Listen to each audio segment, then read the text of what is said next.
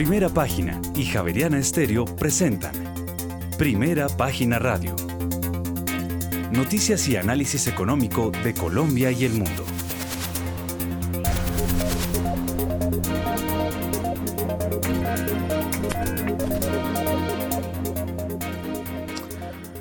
Muy buenos días, son las 6 de la mañana y 3 minutos. Les damos la bienvenida a una nueva emisión de Primera Página Radio. En este martes 22 de noviembre del año 2022 tendremos todas las noticias y el análisis económico de Bogotá, Colombia y el mundo hasta pasadas las 8 de la mañana. Bajo la dirección de Héctor Hernández y Héctor Mario Rodríguez, en esta emisión presentamos las expectativas de inflación de los analistas para el cierre del próximo año subieron de 7,1 a 7,6% y las apuestas de tasa de cambio para finales de este 2022 de 4.526 a 4.800 pesos. Así lo reveló la más reciente encuesta de opinión financiera que realiza Fede Desarrollo. Y a octubre el gobierno ejecutó el 57,7 y el 69,7 de los presupuestos de inversión y funcionamiento respectivamente.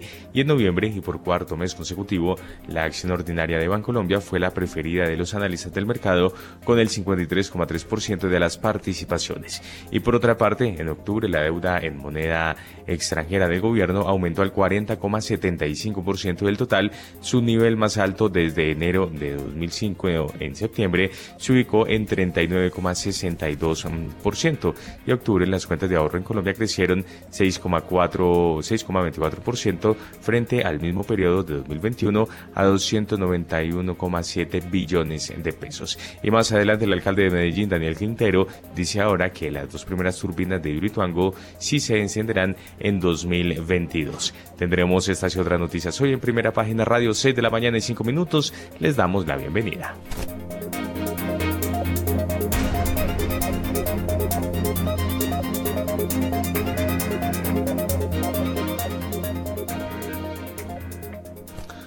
Muy bien, en Colombia son las 6 de la mañana y 5 minutos y entre tanto aprovechamos y le damos una mirada al panorama internacional, justamente porque los mercados de Estados Unidos cerraron este lunes con una nota más débil, la primera jornada de una semana que se verá cortada por la festividad de Acción de Gracias. Los principales índices cerraron en rojo como consecuencia de las preocupaciones que existen en torno a las muertes por COVID en China y durante el periodo previo a la publicación de las actas de la reunión de la Reserva Federal que están previstas para este miércoles. La OCDE prevé una desaceleración en Latinoamérica en 2023 ante un escenario financiero más estricto. El crecimiento mundial se frenará hasta el 2,2% en el próximo año. La Organización para la Cooperación y el Desarrollo Económicos estimó que las economías de América Latina perderán fuerza durante el 2023 y 2024 debido a las condiciones financieras nacionales y globales que serán aún más estrictas. En una nueva edición de su informe bianual Perspectiva Económica, este organismo internacional prevé que los países de América Latina crezcan entre 0,5 y 2,6% en 2023 y por su parte las economías de la eurozona entrarán en recesión desde este último trimestre de 2022 hasta mediados de 2023. Se vaticina un nuevo informe de previsiones para la inversión de Credit Suisse que también prevé un bajo crecimiento de la economía global del 1,6% en el próximo año. El informe calcula que la economía de la zona euro baje 0,2% el próximo año, mientras que para Estados Unidos proyecta un leve crecimiento del 0,8% y para China del 4,5%. El Banco de Zurich estima que la política monetaria de las grandes economías siga adoptando ajustes para contener la inflación, por lo que espera que las subidas de tipos continúen en Europa hasta alcanzar al menos el 3%. Hay que recordar que actualmente está en el 2% y en Estados Unidos para situarse en torno al 4,75 o 5%. Actualmente está en un nivel del 4%. Finalmente, las criptodivisas siguen sufriendo este martes, Héctor, con el Bitcoin en 15.682 dólares y el Ethereum que ya baja hasta los 1.079 dólares. En el mercado se especula con la posible quiebra del broker de activos digitales Génesis. Bueno, son las seis de la mañana y siete minutos. Muy buenos días a todos nuestros oyentes. Buenos días a usted, Juan Sebastián. Muy buenos días al equipo de producción. Veo que ya está conectada con nosotros eh, Jacqueline Piraján del Scotia Bank. Bueno, pues eh, lo primero que hay que decir es que Argentina va ganándole 1-0 a Arabia Saudita. Em, ay, a mí se me hacen esos penaltis tan chimbos cuando que sí se agarra, que no se agarra, que se cogió, que no se cogió. Y, bueno, Argentina va ganando apenas 1 a 0. Entonces, eh, y yo he visto que los árabes no lo han hecho mal, no lo han hecho mal, pues para, para lo que se ha visto de algunos equipos, eh, por ejemplo, Qatar, eh, que fue terrible ver el juego de Qatar. y el mismo equipo de Irán, pues no, no, no esperaba tanto de Arabia Saudita porque eh, pensé que iba a ser un baile completísimo. Por ahora gana 1-0 Argentina con un gol que supuestamente fue falta. Ayer, ayer hubo en un mismo partido dos situaciones similares, no me acuerdo cuál era, en donde eh, en, en, el primer caso hubo un agarrón muy evidente y no pitaron penalti. Y luego hubo un agarrón antes de cobrar un tiro de esquina que eh, que no fue evidente y sí pitaron eh, tiro penalti. Esto es muy complicado el arbitraje, eh, pues porque no existen, está eso en manos de seres humanos, inclusive el VAR. Bueno, viendo aquí, usted estaba hablando del Día de Acción de Gracias, que es el próximo, si no estoy mal, es el próximo jueves, eh, Juan Sebastián. Ya le confirmo. En lo que sí es claro es que este viernes es el Black Friday, que recordemos que es una jornada en la que, una jornada de descuentos, ¿no? Que también busca impulsar la economía. Jueves 24 de noviembre es el Día de Acción de Gracias. Sí, es este jueves. Es decir, se acabó el año financiero. Eh, eh, mañana por la, por la tarde, felicitaciones, comenzó, comienza nuevo año, nuevo año, porque eh, como lo hemos dicho ya varias veces, cuando hay el Día de Acción de Gracias, ahí termina eh, el año financiero y ya el que, el que ganó platica y bono va, lo más seguro es que va a buscar que ese bonito se mantenga y hasta ahí llegó todo. Bueno, aquí eh, según aquí me, me, me, reporta Juan Sebastián que hubo gol de Arabia. A ver. Sí, señor. Sobre el minuto 47 ya están jugando el segundo tiempo. Empata a esta hora entonces el partido Argentina 1, Arabia 1. Y bueno, no alcancé a mirar cómo fue la jugada, pero espero que no lo vayan a anular. Dentro de cinco minutos eh, lo anulan. Entonces esperemos a ver si, si, hay, si, si se anula o no. Uy, no hay razón para. No, no, hay razón. No, fue muy, muy bien eh, eh, confeccionado y elaborado y concretado el gol. Balón cruzado y bien pegado al palo. sí, muy bien. Bueno, seguimos porque obviamente que esto es fútbol y economía, porque no vamos, todos estamos en modo fútbol, con usted está viendo con un ojo el fútbol y con el otro mirando toda la información que nos está llegando en materia económica. Bueno, estábamos hablando del Día de Acción de Gracias, entonces es decir, eh, mañana es el último día de la jornada financiera, en, el, por lo menos en Estados Unidos, lo que implica que eh, a partir del viernes la cosa empieza a tomarse en bajada, eh, modo Navidad y más el modo mundial, esto se acabó el año, señores. Felicitaciones, feliz año, Juan Sebastián. Bueno, Jacqueline Piraján, ahí veo que la OCDE habló que el crecimiento eh, para el año entrante en Latinoamérica no va a ser muy grande. Eh, se está hablando de que la zona euro tampoco va a tener eh, mucho crecimiento, va a ser mínimo. En fin, Jacqueline, muy buenos días, es Jacqueline Piraján del Scotiabank. Hola Héctor, muy buenos días. Buenos días al equipo de primera página, a los panelistas y también a todos los oyentes. Bueno, respecto a como estamos cerrando el año, justamente como ustedes vienen hablando ya, esta semana en Estados Unidos es corta, el jueves es festivo y digamos el viernes ellos trabajan solo medio tiempo y tenemos ya el inicio del Black Friday.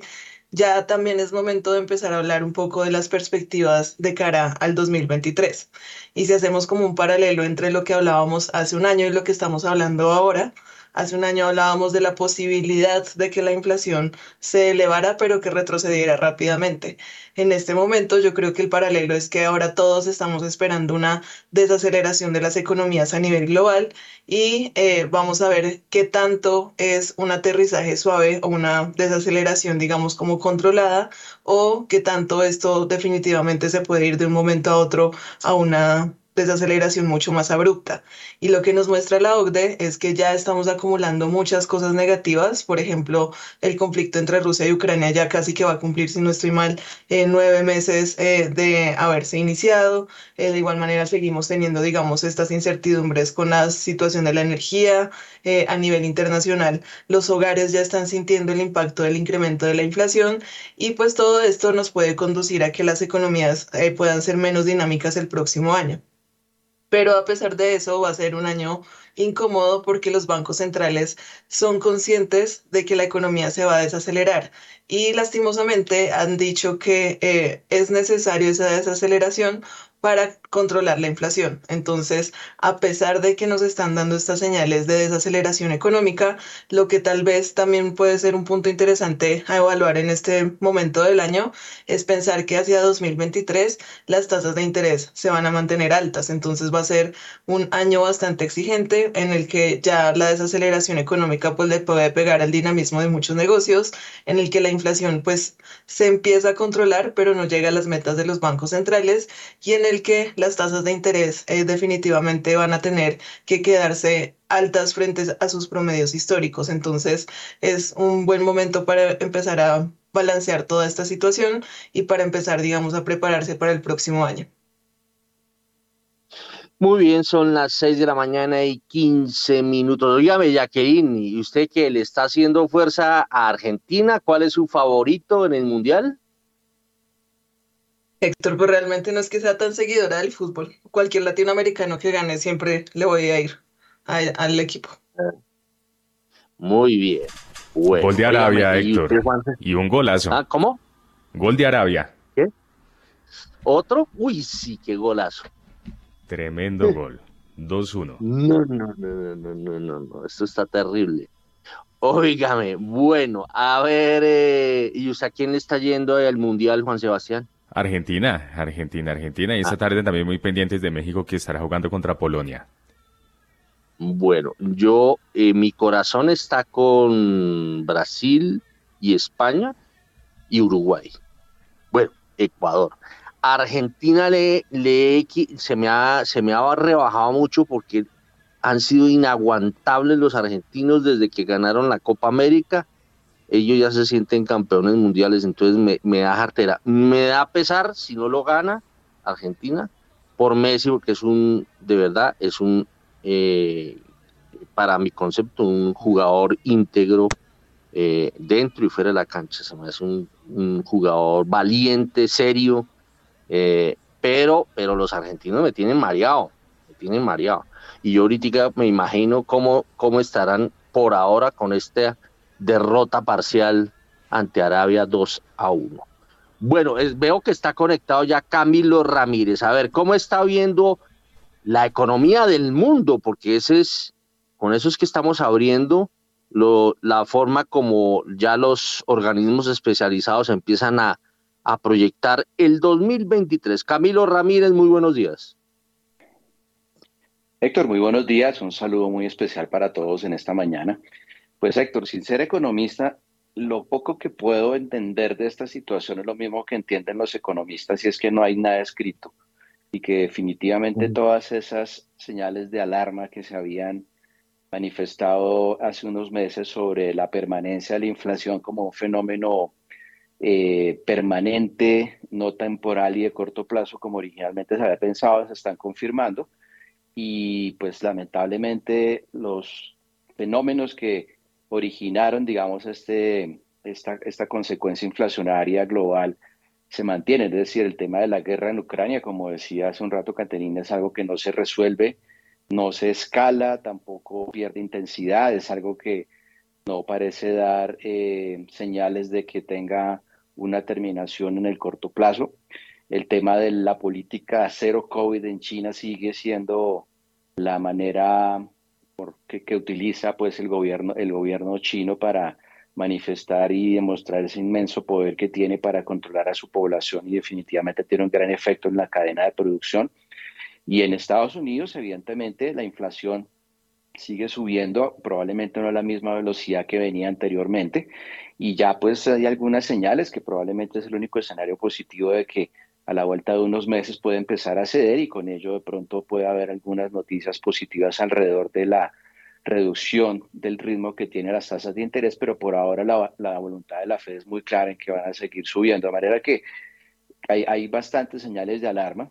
Eh, el impacto que ha tenido en Latinoamérica y particularmente en Colombia es muy fuerte y creo que el año 2023 definitivamente va a ser un año complejo, particularmente Héctor, porque creo que en el 2022 a pesar de que sabíamos que había un problema inflacionario, la gente todavía en su conciencia y en su inconsciente no tenía claro la necesidad de empezar a subir sus precios de manera eh, rápida para, digamos, hacer un, un, un, empate con lo que se había perdido a lo largo del año, pero ya en el 2023 la gente ya empieza a anunciar subidas importantes en los precios, subidas importantes se van a venir en el tema del salario mínimo, de manera que va a ser un año bastante interesante para la economía a nivel global y creo que lo único que puede salvaguardar que el tema se siga deteriorando de una manera mucho más acelerada es que haya algunos síntomas positivos de ralentización de la economía a nivel global, particularmente en Estados Unidos, y que en China logren finalmente encontrarle una cura al tema del COVID,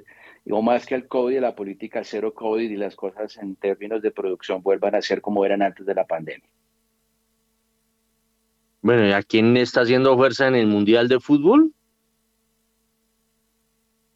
Héctor Mario, no, realmente, perdón Héctor, le soy muy sincero, yo no soy futbolista, eh, no soy tampoco afán del fútbol como usted lo sabe desde hace muchos años, pero lo que sí tengo claro es que este mundial me parece tremendamente antipático por la manera como se obtuvo la sede, por la manera como se construyeron los estadios y por la manera como se ha tratado pues de imponer una serie de reglas no escritas alrededor de evitar la promoción del tema de la, de la igualdad de géneros, etcétera, etcétera. Me, parece un mundial tremendamente antipático y sumado al hecho de que no soy un fan del fútbol, me parece que va a ser para mí una época sin pena ni gloria de fin de año.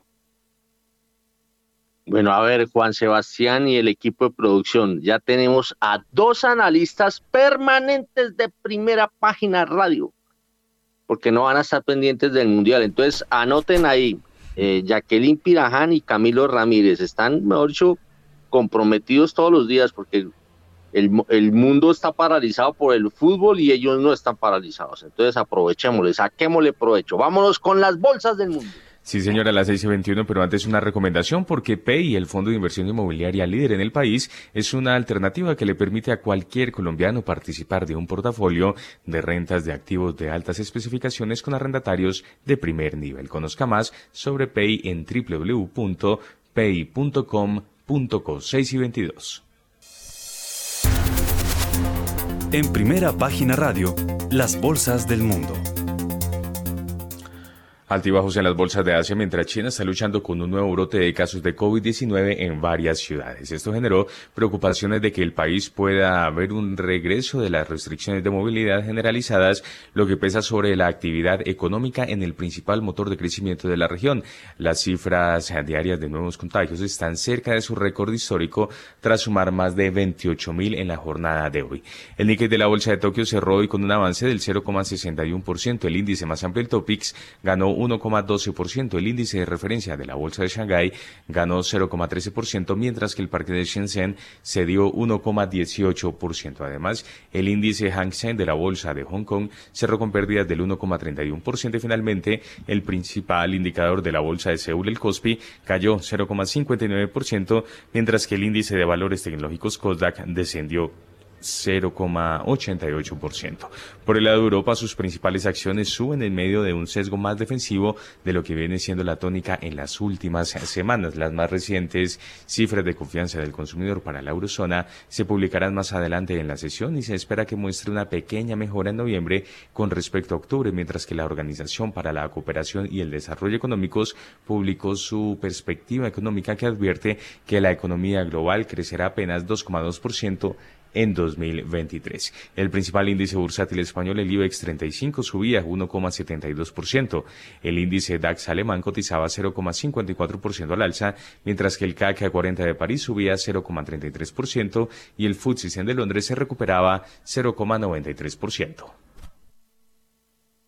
Bueno, son las 6 de la mañana y 23 minutos. Bueno, en, Europa suben más las eh, bolsas que en Asia. En Asia se ven, hay mucho altibajo eh, y de por medio está el tema del COVID-19 en China. Bueno, en. Arnoldo Casas, él es eh, uno de los especialistas y bueno, es, yo nunca he sabido su cargo allá en, en Credicor Capital eh, eh, para que nos cuente Arnoldo. Arnoldo, ¿cuál es su cargo primero que todo y si es hincha de Argentina o no?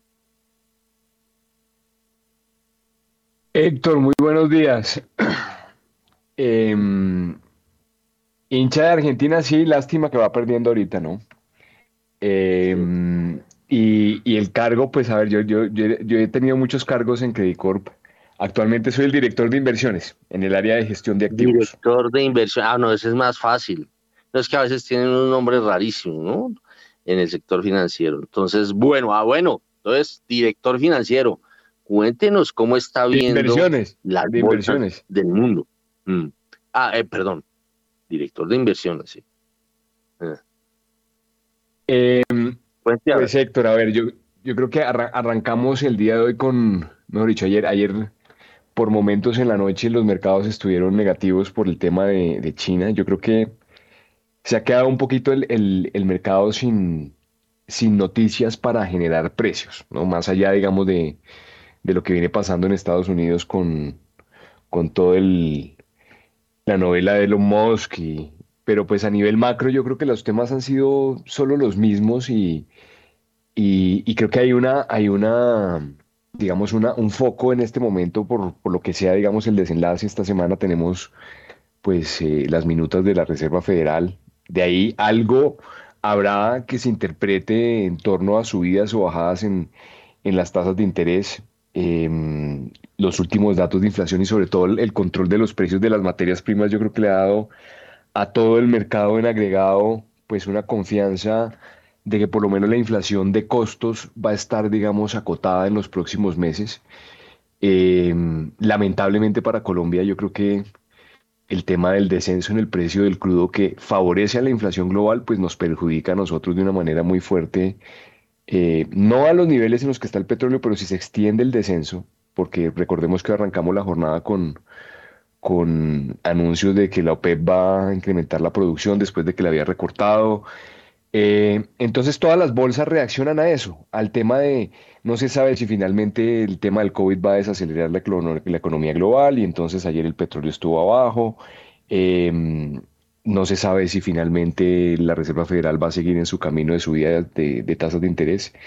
Eh, no hay nadie que tenga, digamos, una certeza sobre eso. Lo único cierto, a la, luz de este tema, es que em, es un poco ingenuo pensar que, que aquí van a parar las tasas de interés. Yo creo que la discusión hacia adelante y el desempeño de las bolsas tiene que ver con, con cuándo va a ser, digamos, el momento de, de pausa y recorte en las tasas de interés por parte de la Reserva Federal, que, a ver, es ingenuo pensar que vamos a parar ahorita con inflaciones del 7.7. Nos alegramos por el porque tuvimos un dato ligeramente eh, más bajo. Nos alegramos porque las materias primas están descendiendo el día de hoy eh, y a lo largo, digamos, de este, de este último trimestre.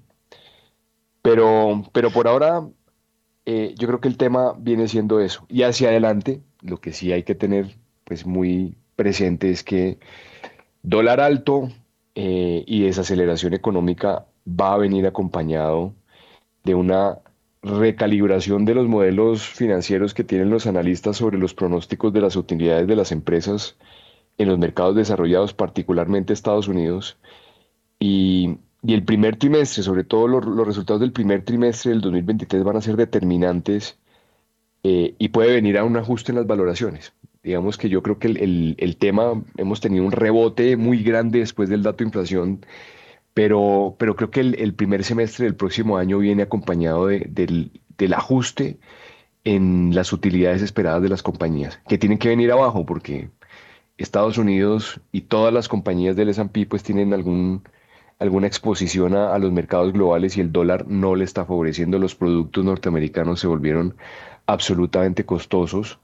Eh, el software, toda la tecnología se está volviendo de verdad difícil para las compañías y eso se va a traducir eh, en unas menores utilidades por acción previstas por los analistas y, y pues todo este rally de fin de año que lo celebramos y creo que lo habíamos comentado en algún momento, pues eh, después de los primeros resultados de, marzo, pues debería cambiar un poquito la tendencia, pero por ahora yo creo que la gente va a estar motivada y emocionada por el control de la inflación y disfrutémoslo, porque el segundo semestre del año, el, segundo trimestre del 2023 eh, viene con este elemento que, es, que es bien importante para la formación de precios. Bueno, son las 6 de la mañana y 29 minutos. Precios del petróleo, a propósito de lo que decía Arnoldo Casas. A ver, ¿cómo van marchando hoy?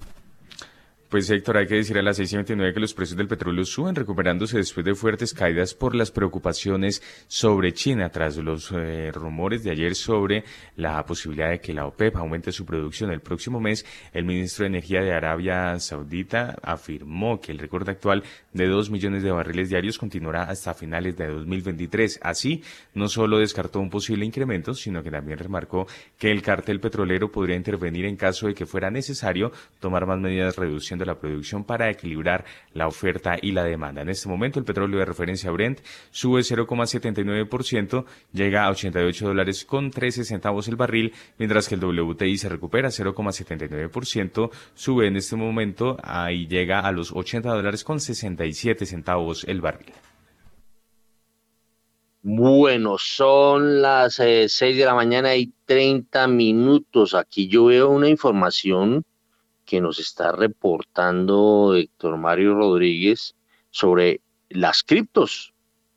Sí, señor y es que sufren las criptos, quiero decir, por las especulaciones sobre una posible quiebra del broker Genesis. Este broker de activos digitales niega estos rumores. La firma de criptoactivos ha pasado los últimos días buscando al menos mil millones de dólares en capital, lo que incluye conversaciones sobre una posible inversión de la bolsa de criptomonedas Binance. La prisa por la financiación se precipitó por una crisis de liquidez que en el prestamista tras el repentino colapso de FTX. Bueno, ya como sabemos de petróleo y sabemos de criptos, vámonos para Brasil. Guillermo Valencia, a ver cómo está viendo el tema petrolero y el tema de las cripto.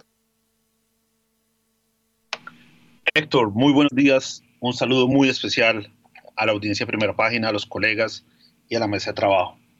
Eh, el tema del petróleo, yo creo que pues está ligado a los problemas que hay en la demanda. O sea, el petróleo eh, no está dominado en este instante por la oferta y por los inconvenientes que estaba creando Putin, sino que está dominado por la recesión que creó ese mismo conflicto o una potencial recesión. Entonces, hay varias señales de que hay correcciones en los precios de los commodities. Eh, si miramos el índice de precios al productor, la variación año a año ha tenido una corrección significativa. Si miramos eh, los fletes de carga también han tenido una corrección significativa y si hacemos la variación año a año del petróleo, pues también es importante. En general, cuando uno mira la variación año a año del Bren y lo compara contra el CPI, esa variación es un, líder, un indicador líder de lo que puede pasar eh, con la inflación. Nosotros creemos que el 2023 viene una desinflación importante. La Fed va a reaccionar tarde. Eh, por ahora su preocupación más grande es la inflación, pero hay muchas señales que muestran en la economía que estamos en un proceso de desinflación. Uno, por la normalización de las cadenas de valor y dos, por el problema que está pasando en la demanda. Entonces, la narrativa cada vez va a pasar más de inflación a recesión y eso va a empujar a que los precios empiecen a decaer. Escribíamos para una columna en primera página que eh, el hecho de que la inflación caiga en Estados Unidos no quiere decir que va a caer en el resto del mundo, porque puede haber un desacople de inflación, en, en, particular en Latinoamérica, por la sensibilidad a, a, los precios de los alimentos. Entonces ahí hay una, una, historia interesante de divergencia de la inflación. El tema de cripto, tema de cripto pues sigue siendo la consecuencia de lo que ha pasado con FTX.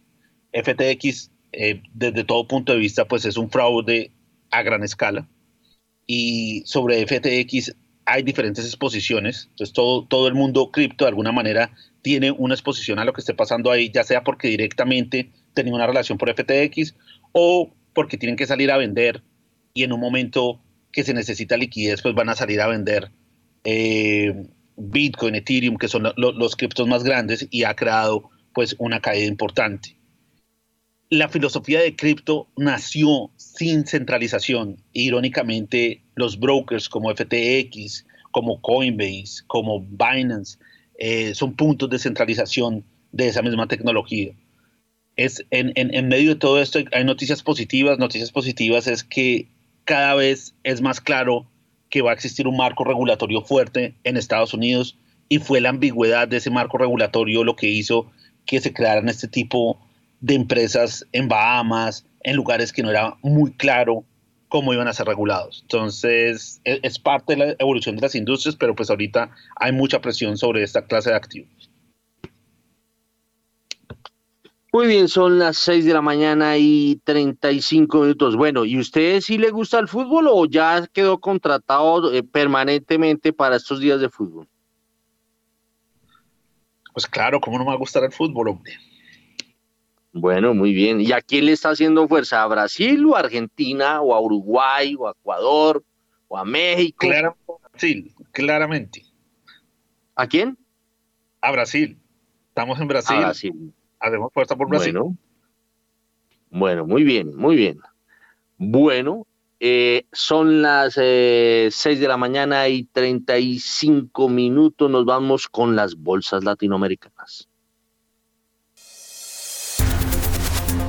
Las bolsas latinoamericanas en primera página radio. Ya son las 6 de la mañana y 35 minutos y los mercados accionarios de Wall Street operaron con caídas generalizadas debido a que los inversionistas se mantienen alerta ante los posibles eh, riesgos de una recesión a nivel mundial, pues aumentan las preocupaciones de que China pueda endurecer las restricciones ante las muertes registradas por COVID-19. Las bajas fueron lideradas por el Nasdaq 100 con un descenso del 1,09%, seguido del Standard Poor's 500 que perdió 0,39% y el Dow Jones presentó un descenso del 0,13%. La Bolsa de Comercio de Buenos Aires no operó este lunes por ser día festivo. El índice Bovespa de la Bolsa de Valores de Sao Paulo subió 0,80%. Además, la Bolsa Mexicana de Valores no operó debido al feriado por la conmemoración de la Revolución Mexicana. El índice MSCI Colcap de la Bolsa de Valores de Colombia cayó 3,99%. El índice IPSA de la Bolsa de Santiago de Chile ganó 2,23% y finalmente el índice general de la Bolsa de Valores de Lima perdió 0,04%.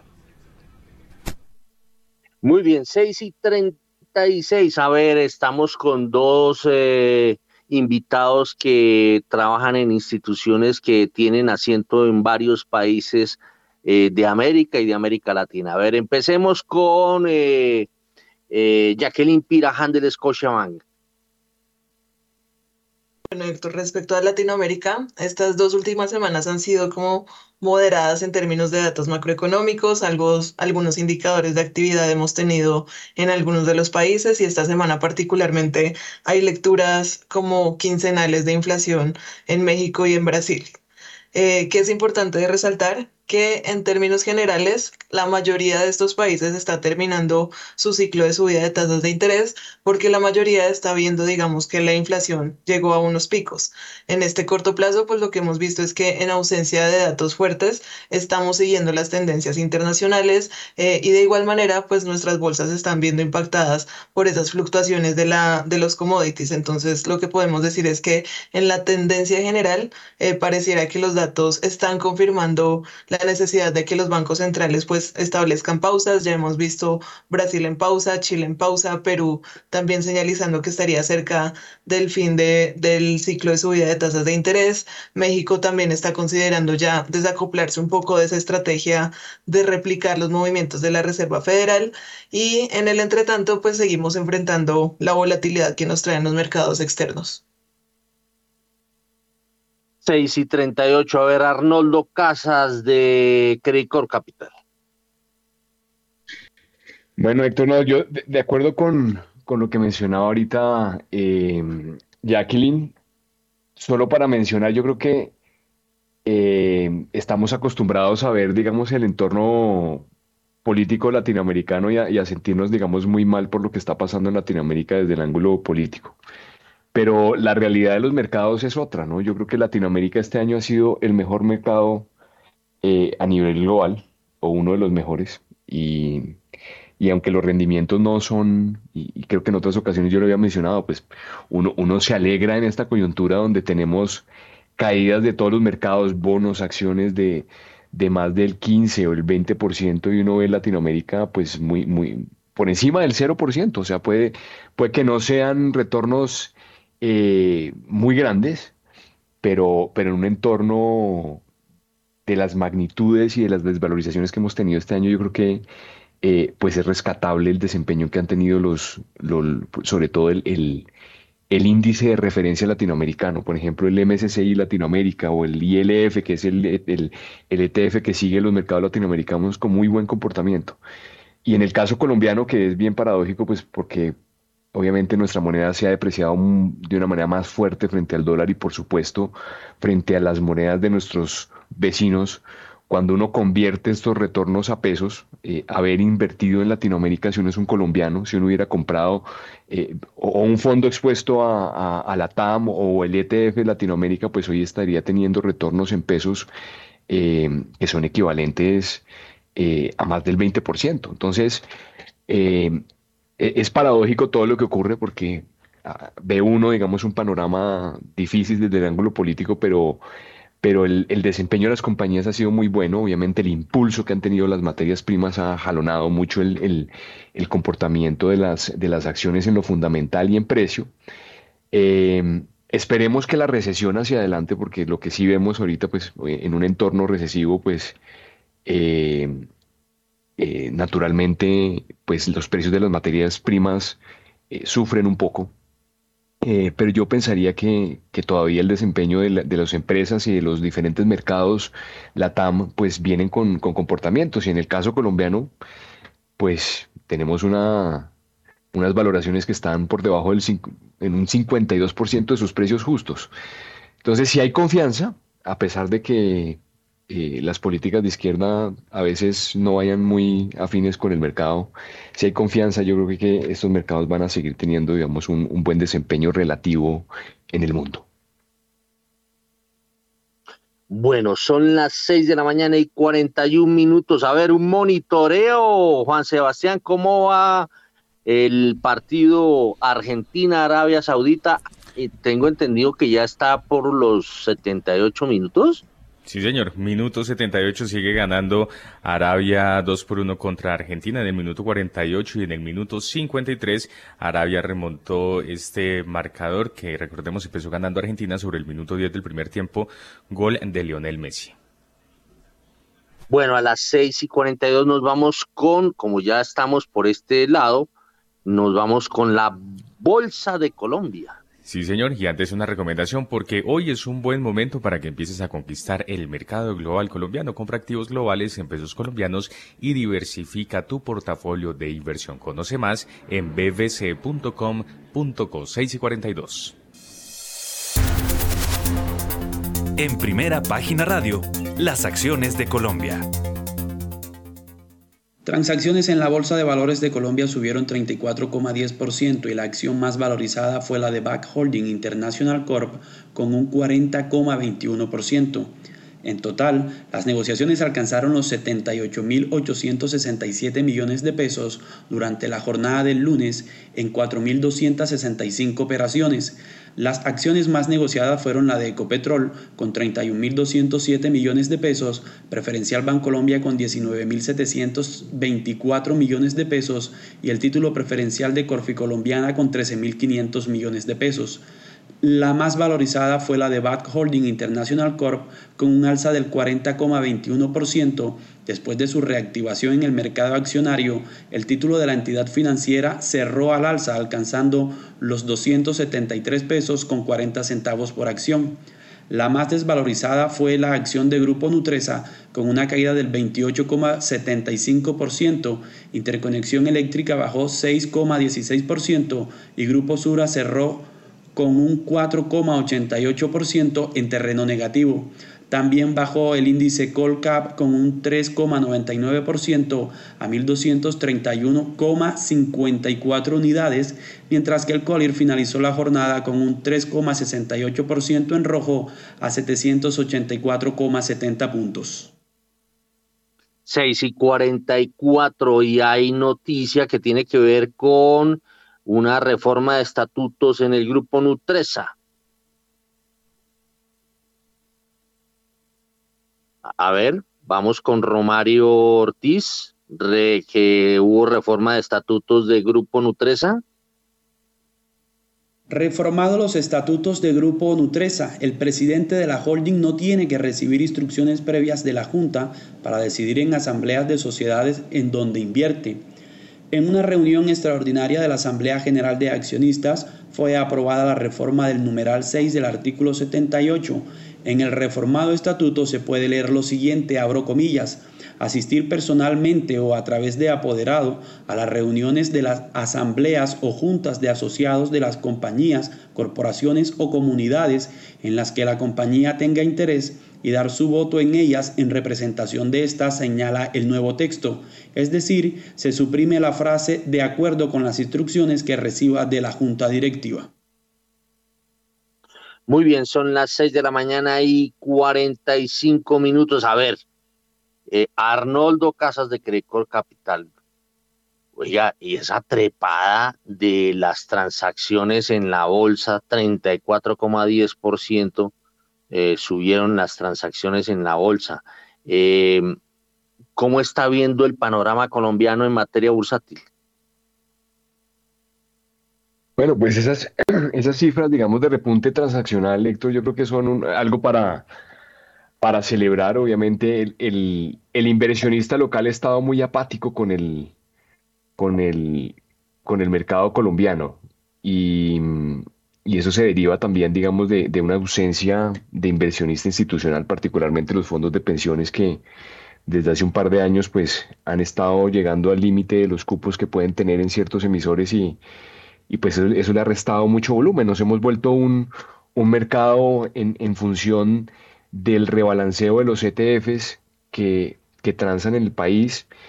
Em, y pues yo creo que se ha descuidado un poquito la visión empresarial y fundamental de las compañías. Y, yo creo que en, algún momento y en algún lugar del mundo habrán personas, y testimonio de esto, pues en toda esta novela, digamos, de, las sopas de, por, el, por el grupo empresarial antioqueño, porque, porque de todas maneras aquí hay negocios buenos, ¿no? Y hay, y hay compañías que, que siguen haciendo la tarea y seguimos siendo un, un país con pues con una población que, que, que, envidiarían otros y con, una, y con una pirámide poblacional y una juventud que todavía eh, está, digamos, en este país y que, y que debería generar crecimiento económico y crecimiento de las utilidades de los negocios. Entonces, cuando uno combina todo ese tipo de cosas y ve los precios a los cuales se negocian las blue chips colombianas, en, porque pues es lo que tenemos para comprar acá, ¿no? los negocios más grandes, pues sí hay unos descuentos que, que son demasiado atractivos en negocios que son absolutamente, mejor dicho, probados en diferentes momentos de la historia del país y que, y que resisten y que seguirán siendo pues pilares fundamentales de, de, esta economía. Entonces yo creo que en algún lugar del mundo habrán personas que están evaluando casos eh, y cuando uno mira y, y, verlos, mejor dicho, comprarse en banca de inversión cuando no hay un negocio público ni eh, ir a buscar una compañía, encontrar múltiplos eh, de, digamos, de valoración donde las compañías se negocien a, a, precios utilidad de cinco veces o a múltiplos eh, precio EBITDA de tres o cuatro veces, pues son gangas, ¿no? Y, y ahí lo que está es la confianza institucional en el país o no. Y la verdad yo creo que eso no, pues yo creo que aunque sentamos que hay una amenaza, la realidad es que estos negocios están muy baratos, que son compañías en muchos casos de servicios públicos y de sectores que son maduros, eh, e indudablemente lo que pasa en el mercado accionario colombiano, lo que debería pasar es que deberíamos encontrar en algún punto de los próximos años una valorización muy grande eh, y un caso similar a lo que ocurrió a lo que ocurrió a finales de los años 90, cuando también tuvimos un episodio similar a este, donde también se cayeron las acciones a múltiplos similares a los que estamos ahorita, y un fenómeno posterior. Lo que no sabemos ahorita es de dónde salga la plata, ¿no? En el, en el 98 eh, y el 98 el 2005, los recursos que entraron al mercado accionario, lo que generó ese enorme rally, esa valorización y que todo el mundo, esa pujanza que hubo en la bolsa de ese momento, fue la llegada de los fondos de pensiones. Hoy tenemos eh, la amenaza opuesta. Pero lo que cierra esta brecha, pues naturalmente el inversionista internacional. Necesitamos que más internacionales. Y, y, durante los 90, pues no hubo inversionista institucional en el país. Eh, esto era persona natural y algunos fondos que tímidamente entraban al mercado local. Eh, yo creo que eventualmente alguien en este planeta tiene que estar mirando las acciones de Colombia y está viendo que aquí hay unas oportunidades grandes. A ver, Guillermo Valencia, si hay oportunidades grandes en Colombia, ¿usted cómo ve el panorama bursátil desde allá, el panorama bursátil de Colombia? Héctor, ah, yo coincido con Arnoldo de que lo que importa en el tablero es qué piensa el internacional. Y el tablero del internacional cambió mucho. Porque la manera cómo se invierte en mercados emergentes cambió. Ya uno no puede hablar de un paquete que se llama mercados emergentes porque hay ideas diferentes dentro de los emergentes. Hay unas ideas interesantes que están relacionadas con el mercado de consumo y demografía, como citó Arnoldo, que eh, hay unos plays de consumo que son interesantes. Eh, lo mismo en Brasil. Eh, hay unos plays en México de nearshoring, de reconfiguración de las cadenas de valor. Hay unos plays en Vietnam que también funcionan así. Y digamos que en el mediano plazo eso tiene mucho sentido.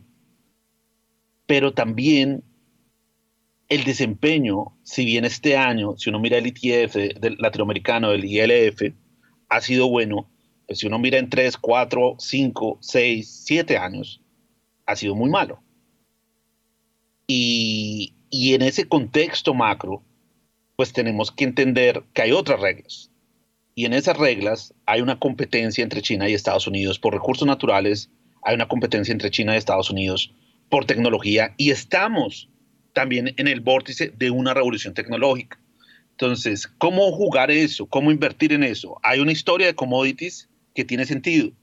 Hay una historia de commodities de largo plazo que se puede jugar indirectamente en Colombia, se puede jugar más en Brasil, se, puede tener exposición a eso, pero hay una ambigüedad del marco regulatorio acerca de energía.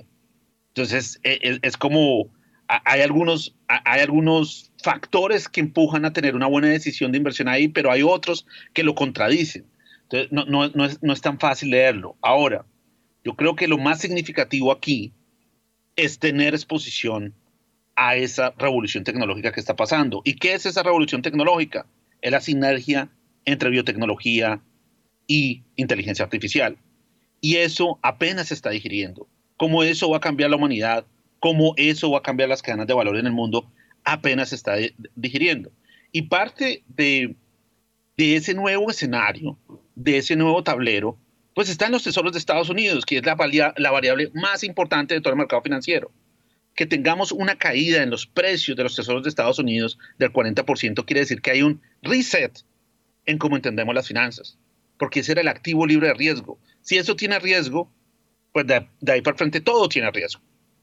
Entonces, eh, tratar de entender cuáles son esas nuevas megatendencias, yo creo que son lo que va a definir eh, las oportunidades de valor en el largo plazo. Y también hay una nueva, hay una nueva ley que es, es, es muy difícil no tener volatilidad en este mercado. O sea, esa idea de no volatilidad que existía eh, desde el 2008, pues no, no, no es posible tener activos con poca volatilidad.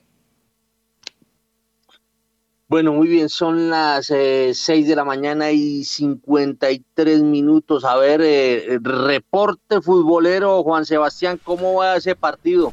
Minuto 89 en este momento, Héctor, ya minuto 90 de, eh, sigue ganando Arabia 2 por 1 y eh, Argentina sigue atacando pero no logra el empate y estos son los resultados que acaban las pollas, ¿no? De las esas apuestas nadie le apostaba por Arabia y va ganando 2-1 el que le haya apostado a Arabia se llevó su platica. Se la está haciendo. Bueno, bueno, muy bien. Ocho minutos en bueno, bueno, todavía no ha terminado el partido y yo no sé cuánto irán a... Uy, ocho minutos de descuento. Ocho minutos.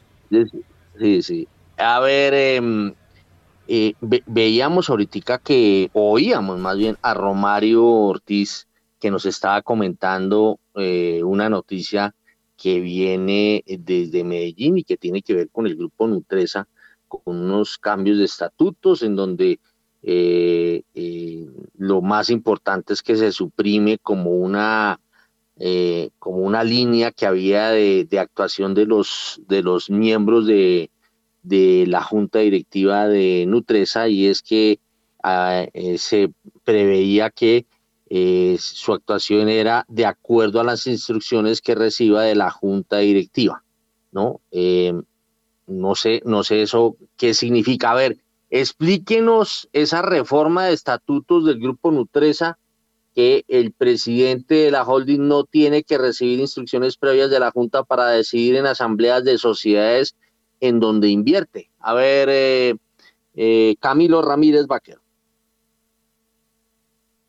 Héctor, es que la reforma que se planteó fue precisamente para cerrar una discusión que se presentó al interior de, las, de, la, de, la, de la junta directiva precisamente de la compañía, porque usted sabe que con el ingreso de los, de los Gilinski, eh, el tema de gobierno corporativo en esas compañías está en ese momento en el tintero y, es sujeto pues de una profunda eh, discusión para poder definir al final del día eh, cómo va a ser esa convivencia entre el grupo Gilinski y el grupo GEA. Y en, este particular, los estatutos originales, cuando hacían alusión a que el presidente de la compañía directamente a través de apoderados intervendría, pues efectivamente en las, en las asambleas de compañías en las cuales hay inversión, estaba la anotación previa de que lo haría siguiendo instrucciones de la junta directiva, lo cual daba para los Gilinski la interpretación de que él solo podía obrar atendiendo instrucciones de la junta directiva. Es decir, que en ausencia de instrucciones, él no podía intervenir. Y lo que hicieron fue aclarar ese tema para dejar perfectamente claro que él simplemente interviene porque es parte, digamos, de sus atribuciones como representante legal eh, o como pues directivo dentro de la organigrama de, de las compañías, pero que no necesita instrucciones previas de la junta directiva. Es decir, se cierra la puerta pues para que cualquier intervención tenga que ser controlada o monitoreada por la junta directiva. Esto pues, repito, sigue en línea con todo ese debate que se ha venido produciendo últimamente desde que los señores Gilinski hicieron la primera OPA. Y si me permite el comentario, Héctor, retomando un poco lo que hablábamos hace un segundo sobre el tema del futuro del mercado de valores, eh, yo sí creo que aquí hay unas alarmas y unas alertas y unas banderas rojas que, son bastante preocupantes para los inversionistas. La primera es que nuestro mercado es un mercado realmente pequeño, o sea, estamos hablando de un mercado con un número de emisores bastante limitado y en general estos emisores tienen algo en común y es que se trata de emisores que son controlados por un pequeño grupo llame grupo una persona natural, una familia, grupo de empresas, pongan el nombre que quiera.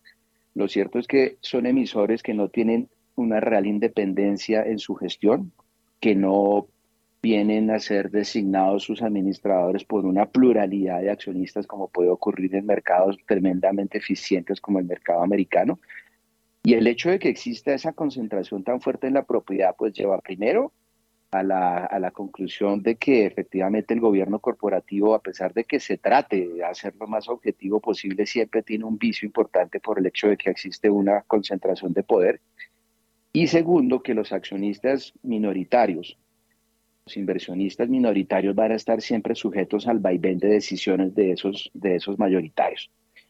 Vea lo que usted, vea usted lo que pasó ahora en Nutresa. Nutresa es un ejemplo bastante negativo de lo que puede, de lo que ha pasado siempre pues en este mercado. Y es que si el mayoritario no quiere soltar una participación controlante, pues los minoritarios no reciben un ingreso importante por una OPA. Si los mayoritarios no quieren distribuir dividendos, pues simplemente los minoritarios no ven plata. Si los mayoritarios no resuelven recomprar acciones para subir el precio, pues las acciones siguen de capa caída como ha venido ocurriendo. Y eso es una, una señal que, repito, es tremendamente negativa y es una señal que perciben desde afuera los inversionistas serios que sí hacen análisis muy profundos sobre no solo la, conveniencia y la solidez de las empresas, sino también cómo son los efectos de las decisiones de esos, controlantes en el mercado. Y le repito, la, la, situación que se han ido presentando con, con Nutresa es un, es un muy mal ejemplo para, para lo que debería ser un mercado eficiente y es una señal muy negativa para los que quieren entrar a participar en este mercado. Y súmele está a eso el mercado cambiario, que es un mercado que usted con una transacción de 50 millones de dólares ya revierte completamente la tendencia del peso, porque como no hay una masa crítica hoy importante de gente entrando a invertir en Colombia, cualquier especulador con unos recursos de, de, de un monto que para fines, digamos que para en márgenes internacionales son muy pequeños, aquí en Colombia revierte completamente la tendencia y nos volvemos pues un paraíso para los especuladores. Yo creo que la lección que queda de todo esto, pues evidentemente es que con total independencia de que se trate de empresas sólidas, de que seamos un país con un potencial importante por la población, como lo mencionaba hace un segundo Arnoldo, en lo cual yo estoy completamente de acuerdo, la realidad es que mientras esas reglas no escritas y, mediante, y, y, mientras mantengamos esa, esa estructura de propiedad y de control que existe hoy en día en el mercado, es muy poco probable que tengamos realmente un mercado eficiente que llame la atención de los inversionistas internacionales. Porque lo que movió realmente los mercados en los años anteriores fueron, como lo anotaba hace un segundo eh, Guillermo Valencia, fue la entrada de grandes actores con grandes capitales como los fondos de pensiones y las privatizaciones que hubo en los 90 que se concretaron en, en, en, ventas a, compradores internacionales. Pero de ahí en adelante no ha habido nada que realmente nos permita ver que sí hay un interés masivo de inversionistas internacionales que pueda mover el mercado colombiano. Don Camilo se me alargó demasiado. Siete en punto, vámonos al corte sin comerciales y ya regresamos.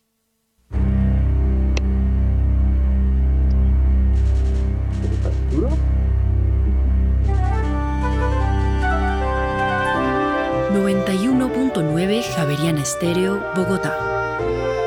HJKZ. 45 años. Sin fronteras.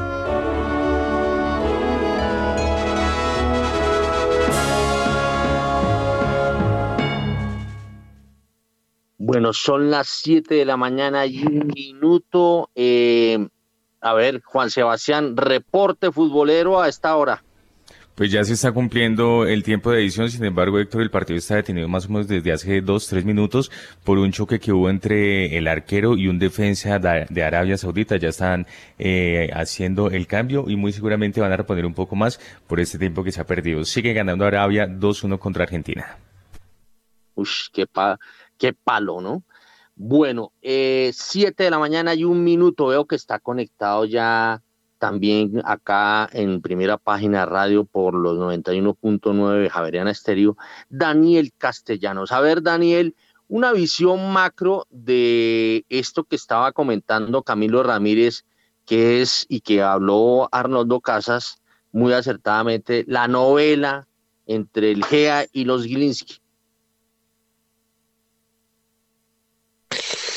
Pues eh, muy buenos días, Héctor, y muy buenos días a todos. A mí me parece que,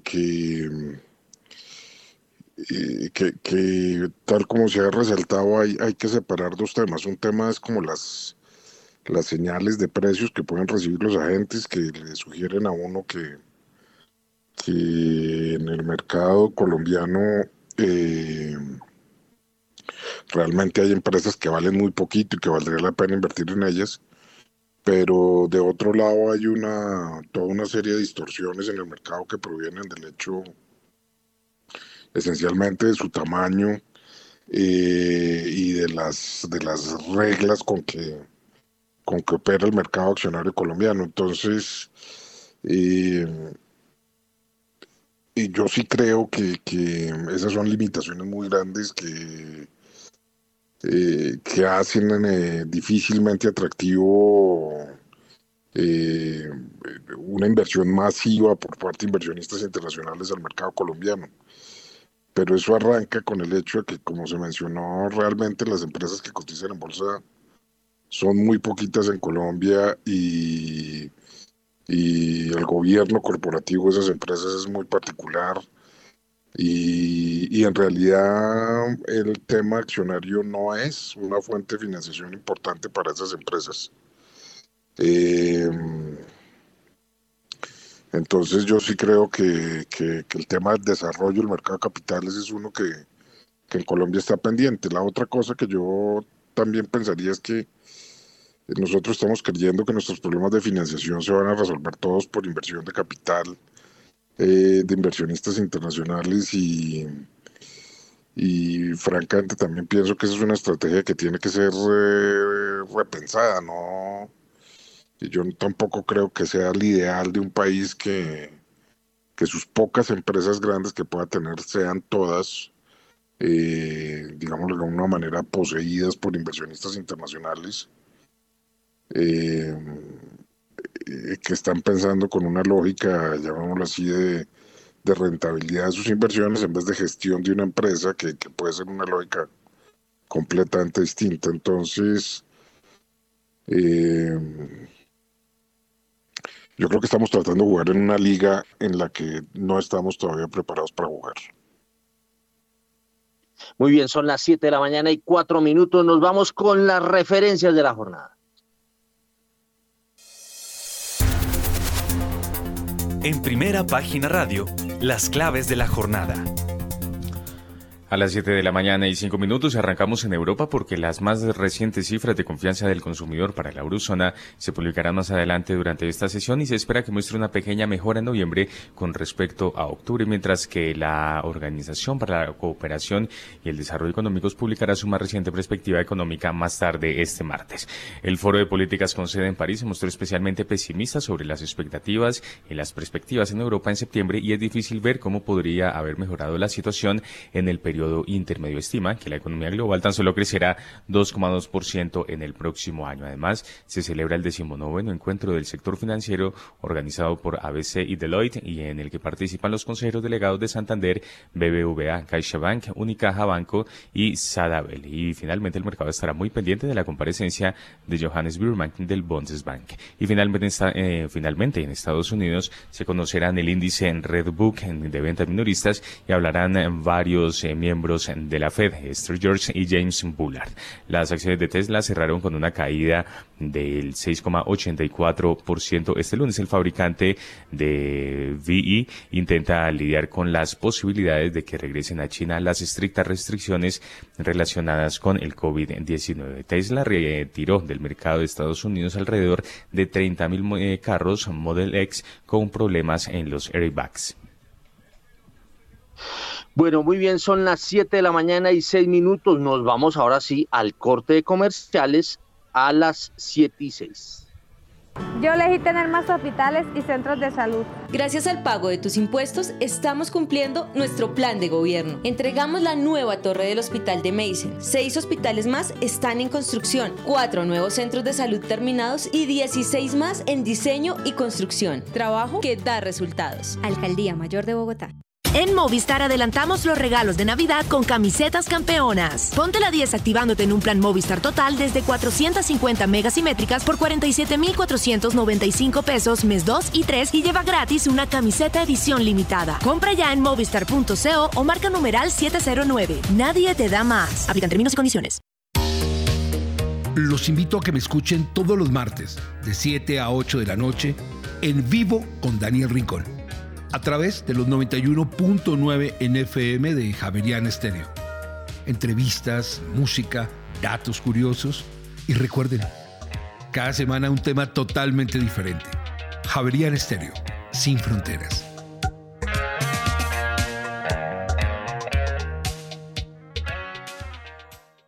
Yo elegí poder salir de la pobreza. Gracias al pago de tus impuestos, estamos cumpliendo nuestro plan de gobierno. Cerca de 1.200.000 hogares han recibido transferencias monetarias durante la actual alcaldía. Hemos sacado a más de 349.000 personas de la pobreza. Trabajo que da resultados. Alcaldía Mayor de Bogotá. En Acciones y Valores, nuestra prioridad es construir la mejor versión de su futuro financiero. Por ello, creamos soluciones para cada uno de sus objetivos.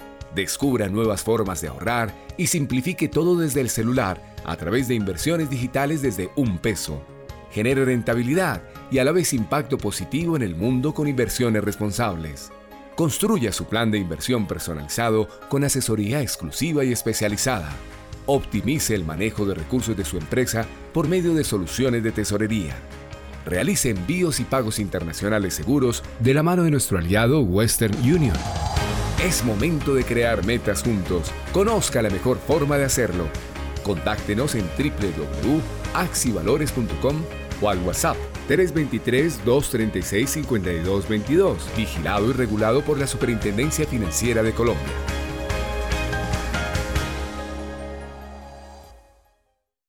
Movistar adelantamos los regalos de Navidad con camisetas campeonas. Ponte la 10 activándote en un plan Movistar total desde 450 megasimétricas por 47,495 pesos mes 2 y 3 y lleva gratis una camiseta edición limitada. Compra ya en movistar.co o marca numeral 709. Nadie te da más. Aplican términos y condiciones. En Acciones y Valores, nuestra prioridad es construir la mejor versión de su futuro financiero. Por ello, creamos soluciones para cada uno de sus objetivos. Descubra nuevas formas de ahorrar y simplifique todo desde el celular a través de inversiones digitales desde un peso. Genere rentabilidad y a la vez impacto positivo en el mundo con inversiones responsables. Construya su plan de inversión personalizado con asesoría exclusiva y especializada. Optimice el manejo de recursos de su empresa por medio de soluciones de tesorería. Realice envíos y pagos internacionales seguros de la mano de nuestro aliado Western Union.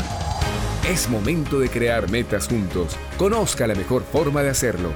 Contáctenos en www.axivalores.com o al WhatsApp 323-236-5222, vigilado y regulado por la Superintendencia Financiera de Colombia.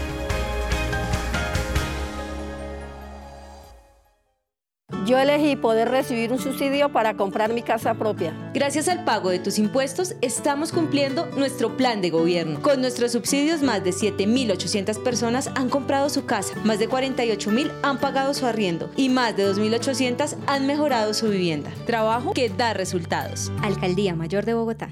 Javeriana Estéreo, sin fronteras.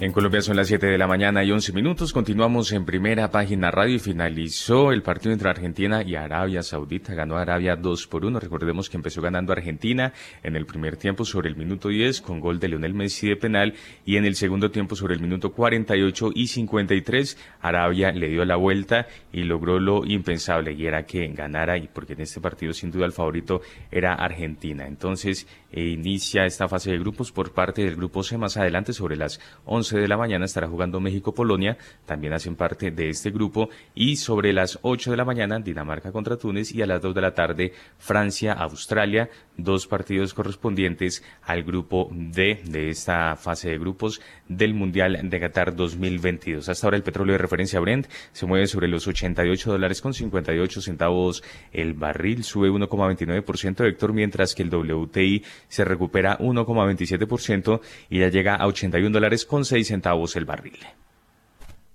Bueno, eh, a las 7 y 12 va el, comentario futbolero.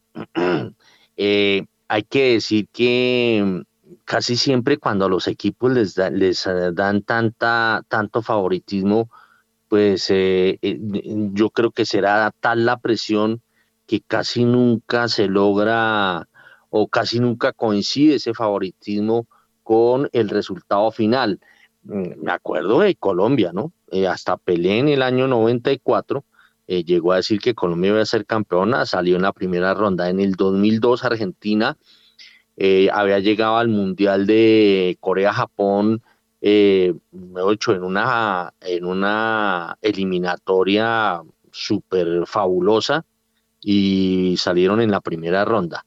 Pero también, para los que están pesimistas y son hinchas de Argentina, hay que decir que, por ejemplo, en el 2010, España en su primer partido perdió contra Suiza y terminó siendo campeón España. Así es de que todavía hay mucha tela que cortar eh, pensando en el tema o en la situación o en esta sorpresa de resultado de Argentina en donde pierde dos goles a uno eh, ante eh, Arabia Saudita. Bueno, siete de la mañana y trece minutos a las siete y trece. Óigame, yo quiero ir con un informe de Ana Sofía en materia financiera, Juan Sebastián. Sí, señor, y es que justamente tiene que ver con TransUnion y, los eh, informes que con frecuencia saca y que sin duda son un termómetro para medir la economía. Eh, Ana Sofía. En el más reciente reporte sobre la industria del crédito realizado por la compañía de información y conocimiento TransUnion, se identificó que quienes vienen jalonando el crecimiento del crédito son los jóvenes y los consumidores con menos experiencia Asimismo, el acceso al crédito continuó creciendo al corte del tercer trimestre del 2022 y lo hizo en un 8% en el comparativo año contra año. El estudio de Transunión además arrojó que en el tercer trimestre de este año, los consumidores de la generación Z, aquellos nacidos entre 1995 y 2010, son más activos en el crédito hoy que la generación anterior de millennials a la misma edad en su ciclo de crédito.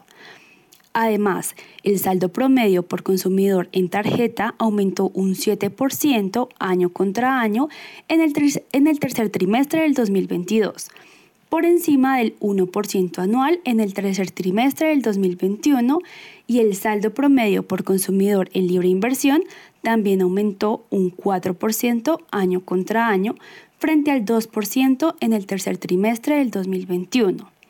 En particular, durante el periodo de tres meses que finalizó en julio del 2022, la participación de los consumidores entre 18 y 29 años alcanzó el 26% frente al 20% en los tres meses que finalizaron en julio del 2019, mientras que la participación de los consumidores con menos de 12 meses de experiencia crediticia alcanzó el 26% frente al 22% en 2019. Muy bien, muchas gracias Ana Sofía. Son las 7 de la mañana y 15 minutos y sobre ese tema, ¿qué fue lo que dijo Virginia Olivella? Es la directora de investigaciones de Trasunión Colombia. Nuestro más reciente informe del mercado de crédito, con datos al tercer trimestre de 2022, nos muestran que la participación de crédito y el endeudamiento de los colombianos continuaron creciendo en un momento en que los consumidores recurren al crédito para sortear la actual coyuntura macroeconómica. Bueno, y dijo algo más a ver, escuchemos algo más de, de consumidores con al menos un producto de crédito alcanzó los 14.7 millones, un crecimiento de 8% con respecto al mismo periodo del año pasado. Bueno, muy bien, son las 7 de la mañana y 16 minutos. Vámonos con los tres pegaditos. ¿Cómo andan las tasas de interés? En primera página radio. La tasa interbancaria para hoy es de 10,98%, bajo 3 puntos básicos frente a la tasa vigente del lunes. Los test con vencimiento en julio de 2024 subieron 9 puntos básicos a 12,24%. Entre tanto, los test con vencimiento en noviembre de 2025 bajaron un punto básico a 12,87%. Los test con vencimiento en junio de 2032 subieron 5 puntos básicos a 13,47%. Los test con vencimiento en octubre de 2034 subieron 6 puntos básicos a 13,46% y los test con vencimiento en octubre de 2050 bajaron 6 puntos básicos a 13,44%. La VR para hoy es de 321,3393 unidades y la DTF esta semana es de 12,59%. En primera página radio, el informe de las monedas. La tasa representativa del mercado para hoy martes 22 de noviembre es de 4.958 pesos con 42 centavos, una reducción de 0,72%, 36 pesos con 19 centavos en comparación a la cotización del lunes. El dólar en el spot tuvo una reducción de 0,99%, 49 pesos con 25 centavos hasta los 4.940 pesos. Entre tanto, el Next Day registró una bajada de 0,02% con respecto al cierre en el spot del lunes, alcanzando los 4.939 pesos. Con este comportamiento, la evaluación año corrido alcanzó el 24,55%, está bajando 0,91 puntos porcentuales y la evaluación en los últimos 12 meses llegó a 26,38%, bajando 1,43 puntos porcentuales.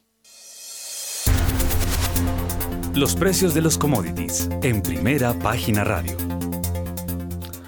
El petróleo de referencia Brent se cotiza en 88 dólares con 71 centavos el barril, sube 1,44%, al igual que el WTI, que se recupera 1,40% y se cotiza en 81 dólares con 16 centavos el barril.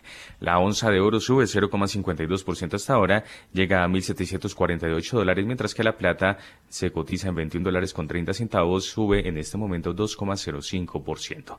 La libra de azúcar se recupera 0,25%, llega a 19 centavos de dólar, mientras que el café sube 1,40% hasta ahora y se cotiza en un dólar con 62 centavos la libra.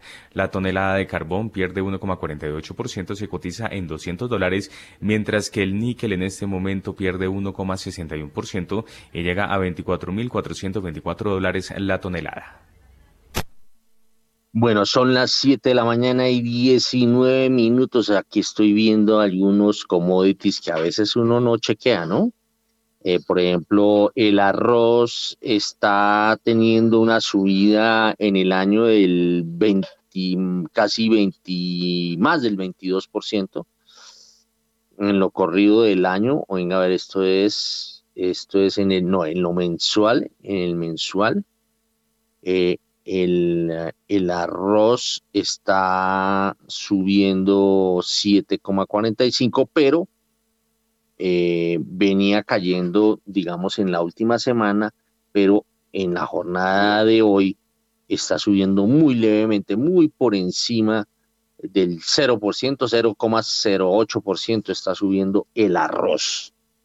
Eh, aquí más, ¿qué más tenemos así? Cosas, bueno, usted habló del azúcar, vemos el, el aceite está como estático, eh, y el maíz, el maíz está subiendo, sigue subiendo, en el año va subiendo 14%, más de 14%. Y en la jornada de hoy está subiendo 0,40%. Esto lo digo porque a nosotros nos interesa mucho el tema de eh, alimentos, del tema de importados. Bueno, metámonos metámonos antes de entrar, o vámonos con Daniel Castellanos, a ver, el tema de la inflación, ¿cuánto está pesando lo importado? ¿Será que la inflación en Colombia empieza a ceder? A ver, Daniel Castellanos. Pues sí, en la inflación está pesando mucho, siguen pesando mucho los alimentos, siguen pesando mucho los bienes importados. Eh, los precios regulados también están jugando un efecto importante y van a seguir jugando un efecto importante. Eh, eh, la inflación debería bajar, el próximo año debería bajar de, pues de los niveles pues, ligeramente por encima del 12 que tenemos en la actualidad, pero, pero debería verse, debería un ajuste en el proceso inflacionario. Y mm, lo que sí es preocupante un poco es la noticia que, se acaba de dar en el sentido de que de que sobre todo hay ciertos segmentos poblacionales en los cuales el crédito sigue, sigue creciendo muy fuerte, lo, lo cual eh, desde mi punto de vista es una señal preocupante porque y mi sensación es que ya los agentes económicos deberían estar tratando de no expandir mucho más su cartera, su deuda. Y pues ante las señales de desaceleración que se vienen para el próximo año, tener agentes eh, altamente endeudados para mantener su consumo pues garantiza que la caída sea mucho más fuerte. Esa, esa me parece una señal preocupante para el próximo año. Muy bien, son las 7 de la mañana y 22 minutos. ¿Cómo están sus cuentas, Arnoldo? Arnoldo Casas de Credicor Capital. Oye, ya, listo, perfecto. Sí, ahora sí. Em, a ver, nosotros tenemos un, una, mejor dicho, en, en temas, digamos, de, de paso del, del, tipo de cambio a la inflación, nosotros tenemos un, que por cada un 1% de, de incremento en tipo de cambio, pues obviamente, pues eso golpea en punto 4 más o menos, o en 40 puntos básicos la inflación en, en Colombia. Entonces sí hay un nivel de indexación bien importante. Em, la pregunta ahora es a qué velocidad, ¿no? Antes, cuando la economía no estaba tan integrada, pues el, el, el se demoraba mucho más tiempo. Vamos a ver si eso se refleja, pero, pero sí tenemos previsto un incremento en la inflación para el cierre del año, em, que nos va a costar entre, entre 30 y 40 puntos básicos frente al, pronóstico que teníamos nosotros de cierre que era del 12%. Hoy estamos para cierre entre el 12.23 y el 12.40 como, como inflación de todo el 2022. Em, y el comportamiento de las materias primas es bien raro, ¿no? Al final, pues hay unos bienes que suben mucho, hay otros, pero en los índices que ponderan, como el de el, esos índices, digamos, de commodities que tenía Jim Rogers en su momento, los bienes agrícolas pues no, no han tenido, digamos, una, mejor dicho, han tenido, tuvieron una, una caída muy fuerte desde junio de este año. Entonces sí venían subiendo muy fuerte, de manera, digamos, importante, pero sí en este segundo semestre hemos tenido a nivel global una caída en los precios de los, de los commodities eh, agrícolas. Lo mismo pasa con los metales. Entonces yo creo que hay el, efecto, digamos, de, precio en dólares, eh, digamos, ese beneficio para el caso de la economía colombiana lo, se lo lleva un poquitico el, alza fuerte que tuvo el dólar en los últimos, en, los, en el último mes, ¿no? Que dependiendo del punto donde uno lo mida, puede ser el 14 o el 17%. Eh, para el caso colombiano, pues obviamente el IPP no cede, ¿no? Yo creo que eh, mientras que el índice de precios al productor, que viene en ascenso de una manera significativa, no tenga una caída, yo creo que va a ser muy difícil que, que esa transmisión dólar, precios de bienes de afuera se traduzca, porque los precios están cayendo, pero el dólar está subiendo, entonces eso controvierte el tema y nos sigue generando una presión inflacionaria eh, en nuestra economía nacional. Muy bien, 7 y 25. A ver, eh, Jacqueline Piraján, juiciosa y silenciosa. A ver, ¿cómo están bien, cómo están sus cuentas en materia inflacional? Bueno, Héctor, antes de hablar de inflación, también me gustaría un poco reaccionar al reporte que nos mostraba TransUnion. Yo creo que lo que nos está mostrando es que cada vez el saldo por pagar de las cuentas de tarjetas de crédito se está incrementando de cara al 2023.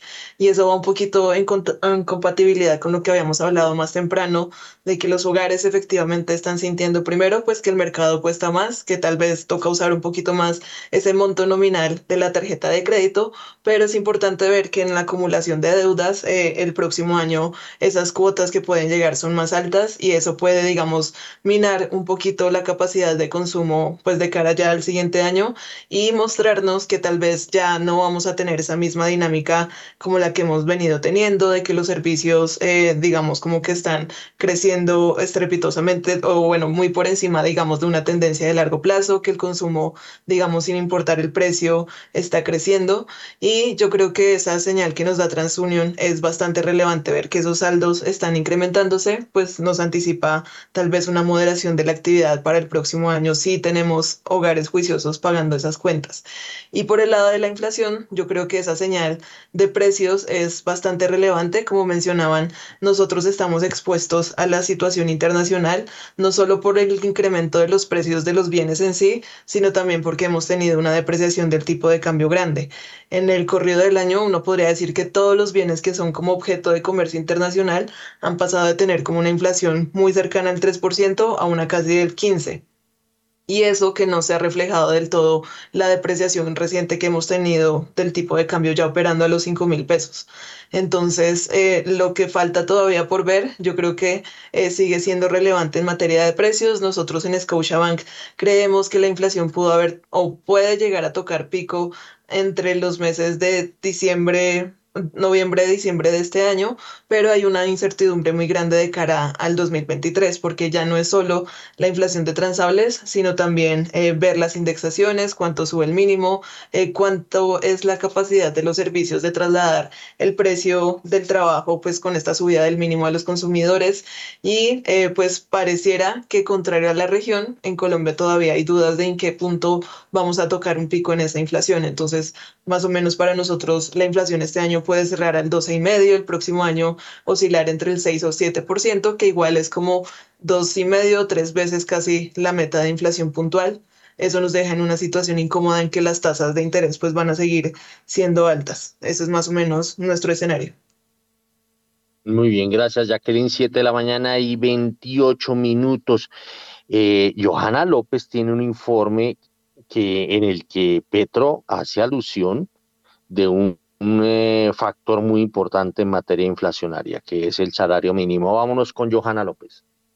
El presidente Gustavo Petro ha puesto sobre la mesa la discusión del salario mínimo al afirmar que de nada sirve crecer entre un 10 y 15% si su canasta familiar crece aún más. Asimismo, se refirió al tema del precio de la carne, la electricidad, los arriendos, la comida en general y el transporte, que son temas claves en la canasta familiar de una persona que trabaja y que es lo que está jalonando la inflación. Esto fue lo que dijo el mandatario al respecto visto eh, qué eficacia tiene. Si es del 10% o es del 15% o es del 20%, ¿qué afecta? Porque la persona que gana 100 mil pesos por encima de lo que ha sido el salario mínimo en el año, no sube en la misma proporción que el salario mínimo necesariamente. Puede quedar incluso por debajo del salario mínimo y salir de las cuentas. Hablábamos en alguna reunión aquí mismo, por ejemplo, el precio de la carne, el precio de la electricidad, el precio de los arriendos, el precio de la comida en general, el precio del el transporte, son temas claves en la canasta familiar de una persona que trabaja y que hoy, por ejemplo, estadísticamente están por encima sus crecimientos de precios que el promedio. Es decir, es lo que está jalonando la inflación. Bueno, son las 7 de la mañana y 30 minutos. Em, una explicación macroeconómica, Daniel Castellanos, sobre algunos rubros que uno diría, mm, ¿Por qué están subiendo? Por ejemplo, los arrendamientos. Los arrendamientos están subiendo fuertemente y uno diría, ¿y por qué van a subir si eso no depende de los insumos eh, importados, ni, ni, depende de, no sé, eh, eh, pues los servicios públicos, pues el que los paga, los que termina, el que los termina pagando es el, el que, el que toma en arriendo un inmueble, pero, pero ¿por qué esa subida de los arrendamientos, eh, Daniel?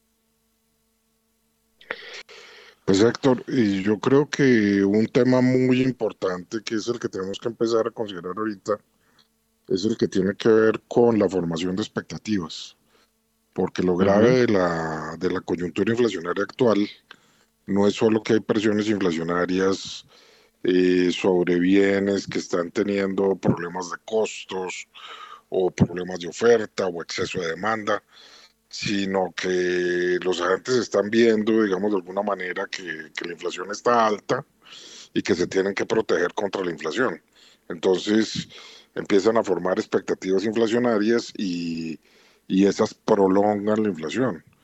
Eh, ya se ha mencionado claramente pues que va a ser difícil esperar eh, un, un, aumento del salario mínimo inferior al 15%. Eh, Y, yo creo que los agentes que están esperando una, una caída relativamente fuerte de la inflación para el próximo año eh, no son la mayoría. Yo creo que hay muchos que están pensando, he visto en muchos presupuestos de empresas que las, esos presupuestos se están haciendo con 10% de inflación, 11% de inflación, 12% copiando la inflación de este año. Entonces, eh, yo sí creo que, que uno de los graves problemas que va a tener el Banco de la República va a ser romper las expectativas de inflación para el próximo año y para los próximos años que se están formando. Y eso va a ser mucho más demorado el proceso de ajuste de precios y el proceso de ajuste económico que puede tomar, mm, sin lugar a dudas, más de un año en el caso colombiano. Bueno, a ver, eh, eh, Camilo Ramírez, ¿usted hace mercado? ¿Cómo está viendo el tema inflacionario?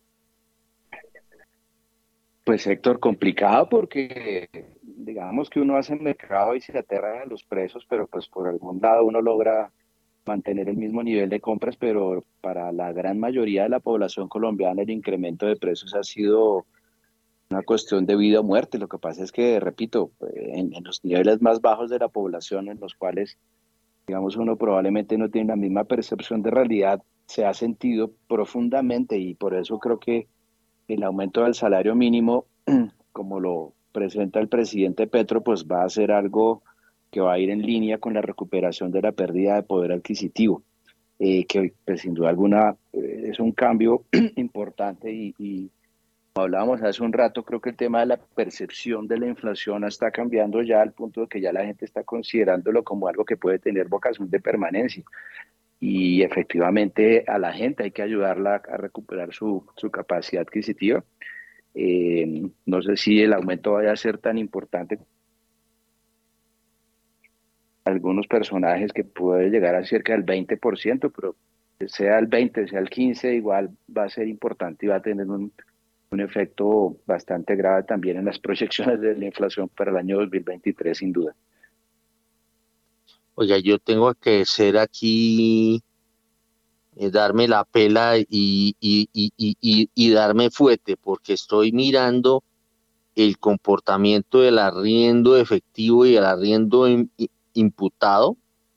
Y eh, según cifras del DANE, estas son cifras a octubre, eh, el arriendo efectivo está subiendo en lo corrido del año 3,15% y el arriendo en, los últimos 12 meses está subiendo 3,28%, mientras que el arriendo imputado sube 3,07 en lo corrido del año y en los últimos 12 meses 3,18, o sea, no son tan inflacionarios, o sea, están dentro del rango meta del Banco de la República la subida de estos eh, de estos de estos em, eh, gastos que hacen parte de la canasta familiar. A ver, Arnoldo Casas, ¿cuáles son sus cuentas? Y empecemos, eh, o sea, quiero anotar esto del arriendo, pero de una vez juguémonosla con un dato cuánto va, cree usted que va a subir el salario mínimo.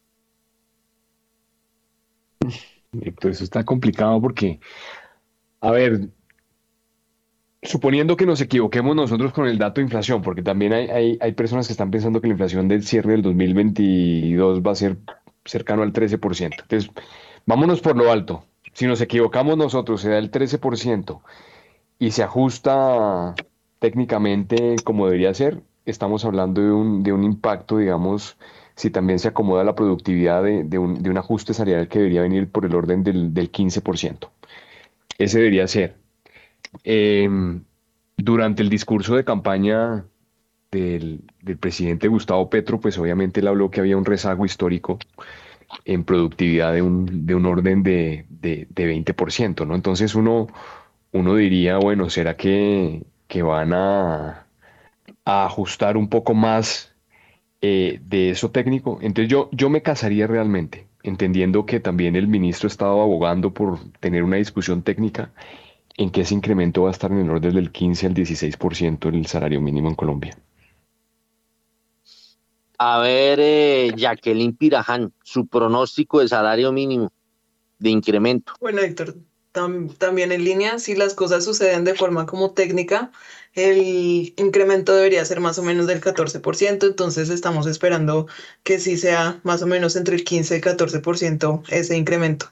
Y sin lugar a dudas, pues el, aquí la situación más grave es como pensar que si bien el Ministerio de Hacienda está tratando de moderar esos efectos de indexación, el peso sobre la canasta de IPC puede ser pues moderado. Al final eh, no se puede impedir que un restaurante incremente sus precios en línea con lo que le paga, por ejemplo, a los meseros o que cosas de servicios de hoteles o que son intensivos en mano de obra de calificación, pues digamos como básica, eh, también tengan que reaccionar a esa subida del mínimo. Entonces, a pesar de sus anuncios, sí creemos que ese incremento del mínimo puede seguir pegando a la inflación de 2023, incluso pese a los anuncios de moderación que pues por decreto y por digamos otros mecanismos está intentando establecer el gobierno. ¿Cuánto es entonces su dato? Entre 14 y 15%.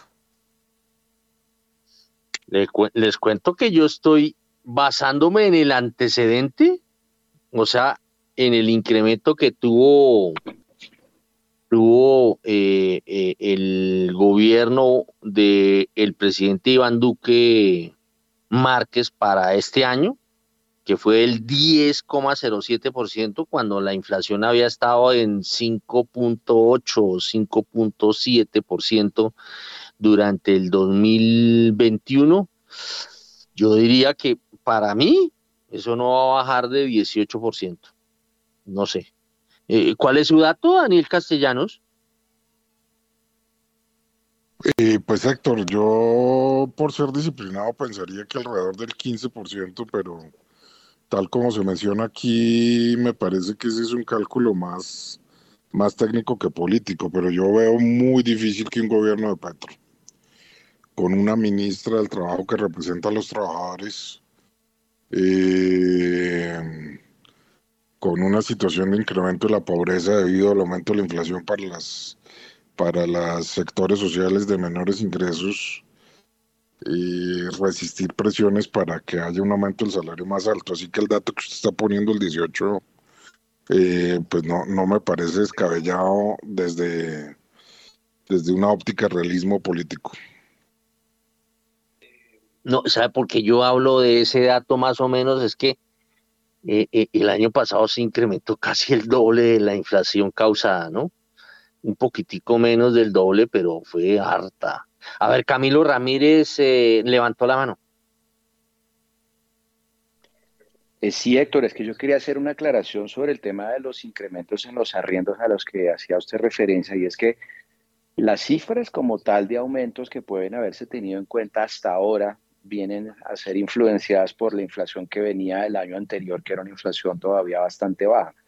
Pero los ajustes que se van a hacer a partir del primero de enero del 2023 van a ser basados en los 12 meses anteriores que ya van a involucrar el componente de más del 12% que se ha venido estimando va a ser el de la inflación corrida del 2022. De manera que ese efecto eh, psicológico al que yo me referí anteriormente de que la inflación está para quedarse, va a empezar a sentirse el año entrante con el aumento del salario mínimo, el aumento consiguiente de los peajes, el aumento consiguiente de los arrendamientos y una serie de factores que están atados al salario mínimo que finalmente son los que tradicionalmente cuando había inflación en Colombia eran los que arrastraban la inflación para el año siguiente. Entonces, eh, yo por eso digo que no veo las cosas claras para el 2023 porque es que el 2022 es un año donde todo el mundo dijo, sí, hay inflación, sí hay inflación, pero que ya se haya institucionalizado va a empezar a ser en el 2023 y obviamente de lo que pase en 2023 va a depender si vamos a ser capaces o no de volver a las metas que dice el Banco de la República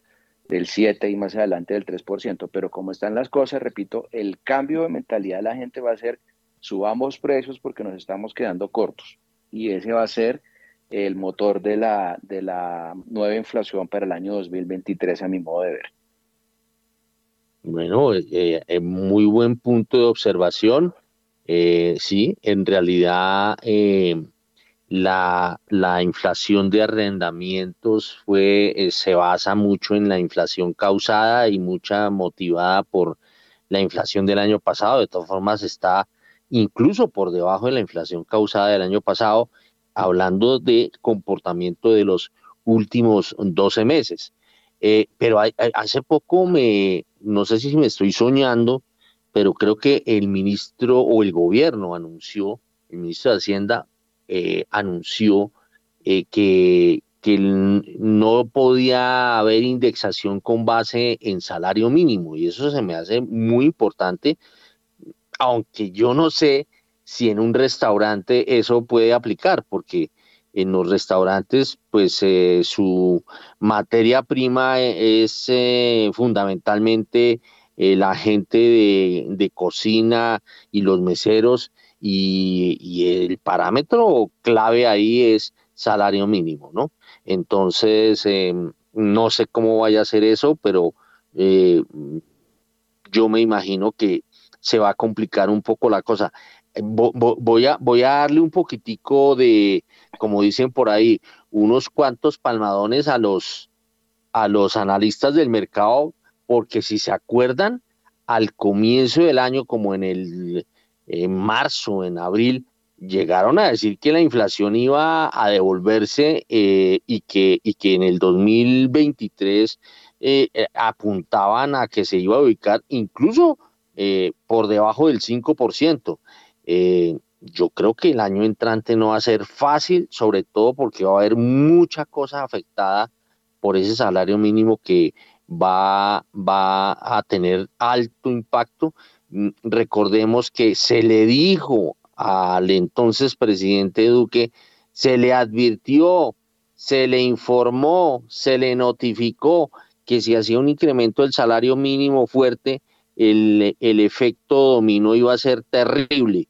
Y, y, evidentemente ha sido terrible el efecto dominó. Las buenas noticias, digamos, porque aquí hay que decir cosas que a veces las buenas noticias como que a la sociedad les, les la afecta, a la sociedad la afecta, y es que el comercio empezó a perder dinámica en octubre, ¿no?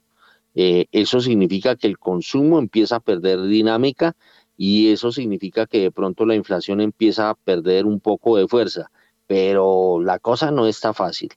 Eh, bueno, son las 7 de la mañana y 45 minutos. A ver, ¿alguna anotación, eh, Jacqueline Pirajana, al respecto? Héctor, y justamente estaba pensando que esa transición en mentalidad se está dando en varios sectores. Es interesante ver cómo incluso ya las casas, en algunos casos que antes no se negociaban así, están poniendo los precios en salarios mínimos de los momentos de entrega. Entonces yo creo que es hmm. una señal importante en la que los ya estamos viendo que ese traspaso de riesgo a precios se está dando de una manera como contractual a los clientes y pues pensar, digamos, como eh, Héctor mismo mencionaba que el gobierno eh, quiere controlar algunas indexaciones, pues realmente no las puede controlar todas al final. Seguimos siendo eh, una economía de servicios intensiva en mano de obra pues no calificada y pues al final eso es digamos como gran parte de las indexaciones que uno espera de cara a 2023.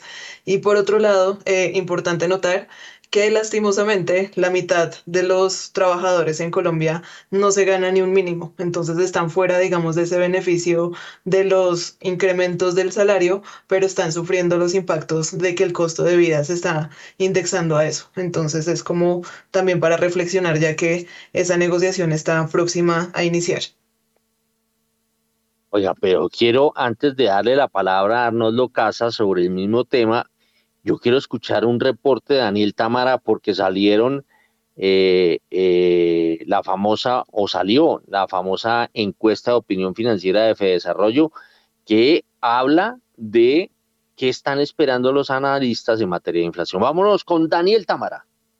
Las expectativas de inflación para el cierre de 2023 subieron de 7,1% a 7,6% y las apuestas de tasa de cambio para fin de 2022 de 4.523 pesos a 4.800 pesos. Así lo reveló la más reciente encuesta de opinión financiera de Desarrollo, que resaltó que en noviembre los agentes consideran que la inflación se ubicará en 12,34% en términos anuales y en 7,6% al cierre de 2023, por lo que las cifras se mantienen por fuera del rango permisible del Banco de la República, que es entre 2 y 4%. Por otro lado, los consultados prevén que a final de este año la variación del índice de precios al consumidor cierre en 12,36%, en un rango entre 12,07% y 12,44%, evidenciando un aumento en las expectativas en comparación al mes anterior, que estaba en 11,88%, tendencia creciente que se mantiene desde octubre de 2021. Por otro lado, en el décimo primer mes de 2022, los expertos consideran que la tasa de cambio se ubicará en un rango entre 4.750 pesos y 4.850 pesos por dólar,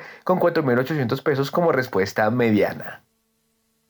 Bueno, eh, Daniel eh, Támara, ¿y cómo está el tema de tasas, de subida de tasas, ya sabiendo lo de eh, la inflación del mercado, lo que espera el mercado?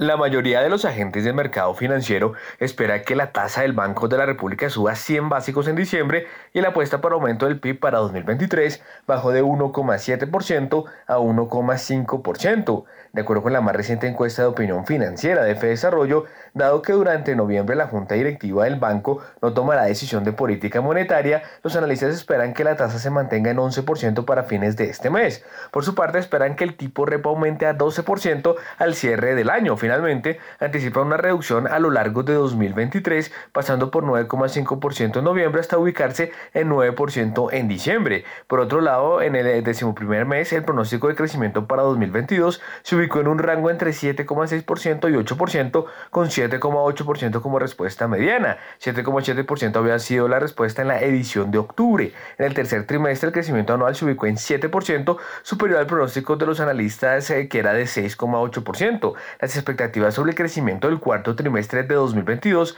se ubicaron en un rango entre 3,4% y 4%, con 3,7% como respuesta mediana. Bueno, a ver, Arnoldo Casas a las 7 y 49. La indexación, la inflación que ya empieza a afectar las expectativas, estamos hablando de inflación del 2023, de finales del 2023. Y bueno, ¿cuánto va a subir en la Junta Directiva del Banco de la República, Arnoldo Casas, de Credit Corp Capital? Pues Héctor, a ver, sobre la inflación y la indexación y todos estos temas, nosotros tenemos inflación para el 2023 en el 8.86%. Y tenemos un escenario paralelo que nos deja la inflación del 2023 en el 12.26, ¿cierto? Todo esto si pasan una serie de eventos catastróficos para la economía colombiana que nos presionen la inflación. Como cual, el más importante de todos es si se nos cae el precio del petróleo en Colombia, nosotros vamos a tener un tipo de cambio eh, mucho más arriba y una transmisión mucho más fuerte, además de si el salario mínimo eh, da, digamos, por los niveles que ustedes estaban mencionando ahorita del 18, el 20%. Entonces, ese escenario paralelo lo tenemos, no es con el que trabajamos, pero lo tenemos previsto ahí. El problema para el Banco Central, en, mi opinión, y, por supuesto en esto es, creo que hay muchas opiniones al respecto, eh, debería haber una subida adicional eh, que debe dejar la tasa de interés en el 12%, 100 puntos básicos, digamos, de subida en la próxima reunión. El problema que, que uno empieza a ver ahorita con todo este tema es el reprecio, hay muchos contratos, hay mucha... ¿Qué va a pasar con todas las personas que compraron vivienda, proyectos, y ahorita se tienen que eh, encontrar con la sorpresa que el crédito hipotecario ya no está al 9%, sino que está al 17%? Que ya su vivienda no le cuesta en el ejercicio de, un crédito de 10 años ya no le cuesta el doble, sino que le va a costar el triple hacia futuro. Eso es un choque en el balance de los hogares que, que no es menor, que yo creo que el Banco Central se sentará a ponderar, porque también hay un impacto en el crédito comercial, también ha habido un impacto en el crédito de consumo, y las compañías y los empresarios han venido subiendo precios, sobre todo en el sector retail, porque ha habido una pujanza tanto en el consumo que pues por supuesto hay una inercia, pero esa inercia tiene un momento y esa inercia la va a dar en el momento en que haya una desaceleración que ya están empezando a mostrar los, los, em, los números, sobre todo en, alrededor del PIB y lo que ha pasado con el consumo al por menor. Entonces, yo creo que va a haber esa subida, pero siento que va a ser mucho más difícil el camino hacia adelante para poder ajustar las expectativas de inflación a través de tasas, porque el impacto ahora sí viene sobre el balance, ¿no? El balance de los hogares y el balance de los bancos, porque una cosa fue que los bancos se refinanciaran a tasas ahorita, ya las tasas de refinanciación de los bancos comprando plata en el mercado de capitales están entre el 16 y el 17% en tasa fija. Entonces, ¿qué va a pasar cuando todo el reprecio de la deuda se tenga que refinanciar a tasas del 17%? ¿Qué va a pasar con el, con el crédito, con las tasas activas de la economía? ¿Qué va a pasar con el consumo de la economía hacia adelante? Yo creo que no, no, no, el banco la tiene muy, muy difícil para el 2023 y siento que va a tener que hacer una pausa. Bueno, muy bien, son las 7 eh, de la mañana y 52 minutos. Esta levantada de mano de Camilo Ramírez es de es es, eh, es frente a este tema o, se le quedó algo enredado. Está vigente. No, no, no, sí, precisamente algo que mencionaba Arnoldo que yo quería eh, también mencionar, porque es para echarle un poquito más de gasolina al tema, y es que el, el, o sea, los últimos dos o tres años la disparada que hubo en la construcción en Colombia estuvo asociada con el mercado de los estratos bajos, que normalmente han comprado con VR, que a la gente por alguna razón cuando le venden los créditos hipotecarios les muestran las, cosas más bonitas y normalmente era mucho más barato la cuota de arranque para las familias con eh, VR que en pesos y ese efecto va a empezar a notarse sin duda alguna a la, vuelta del 2023 de una manera bien importante. Eso va a generar sin duda alguna incremento en el incumplimiento de muchos de esos, de esos créditos hipotecarios. Y lo segundo, Héctor, es que a uno se le olvida que vamos a tener ya en el 2023 rigiendo la nueva reforma tributaria que viene con su, eh, con su mercado de alegría y, nuevas eh, tributaciones para personas naturales de ingresos medios y altos, para eh, compañías petroleras, para los bancos, etcétera, etcétera. Y eso siempre tiene un efecto importante porque créame que todas esas subidas de impuestos siempre termina pagándolas por algún lado al consumidor. De manera que así no se lo digan a uno y así le escriban que uno no puede trasladar los precios ni hacer ajustes y todo eso, porque ese es el lenguaje que tiene que dar el gobierno de tranquilidad. Lo cierto es que en la práctica eso no funciona así.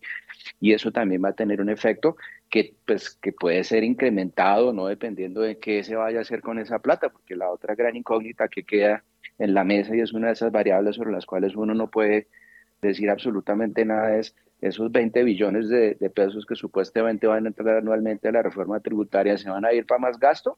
¿O se van a ir para pagar deuda? ¿O para dónde se van a ir? Porque si se van a ir a, a más gasto social, pues ahí tenemos también una cantidad de plata que va a entrar a circular que no sabemos si finalmente va o no va a tener un efecto inflacionario. De manera que sí, 2023 es un año muy complejo, el Banco de la República no la tiene fácil y yo lo que sí estoy convencido es de que se nos está yendo la mano con el tema y yo creo que uno frente a la posibilidad de matar la economía o aprender a vivir con un poquito de inflación debería irse por no matar la economía. Pero pues ese es un balance que evidentemente tienen que hacer los economistas del Banco de la República.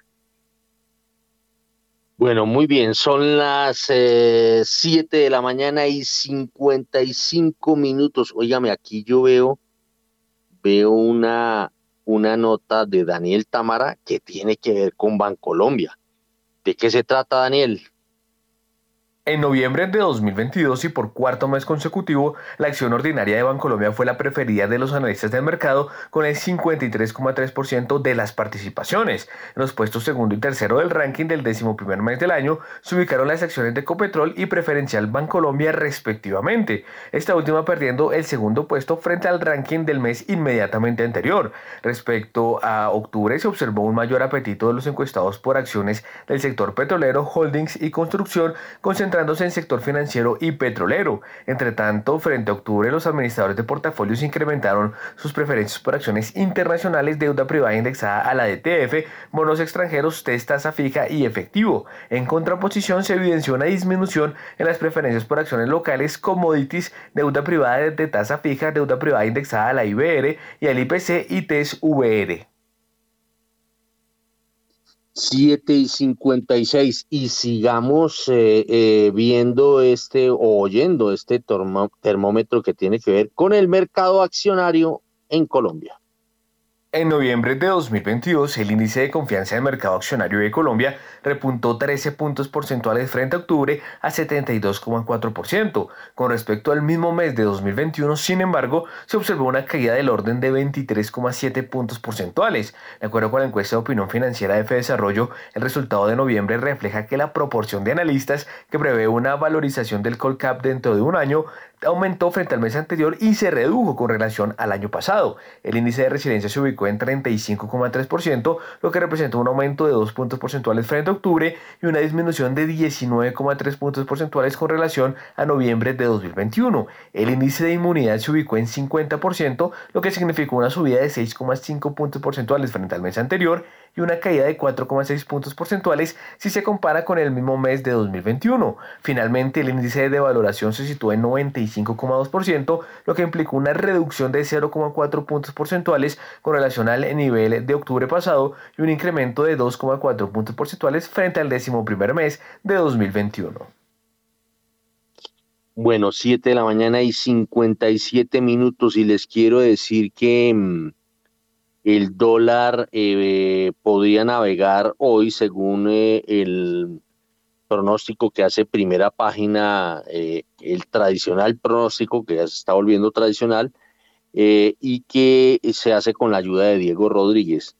Hay que recordar que el dólar ayer cerró en 4.940 y el pronóstico se mueve entre 4.860 y 4.940, o sea, siento que el pronóstico está hacia la baja.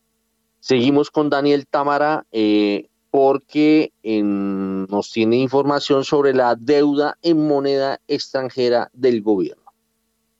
En octubre de 2022, la deuda en moneda extranjera del gobierno aumentó al 40,75% del total, su nivel más alto desde enero de 2005. En septiembre se había ubicado en 39,62%.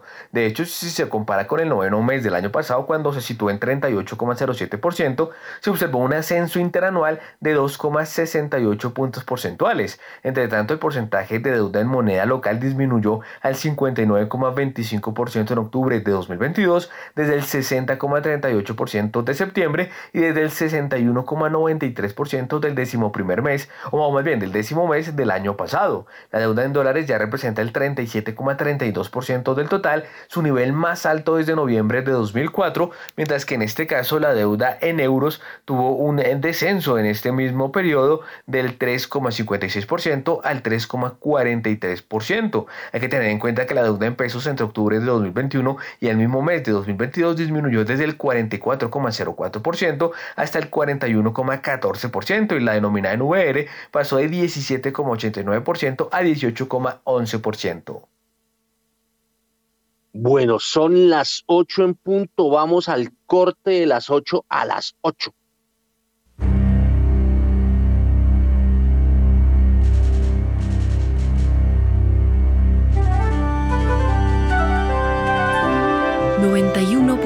91.9 Javeriana Estéreo, Bogotá. HJKZ. 45 años. Sin fronteras.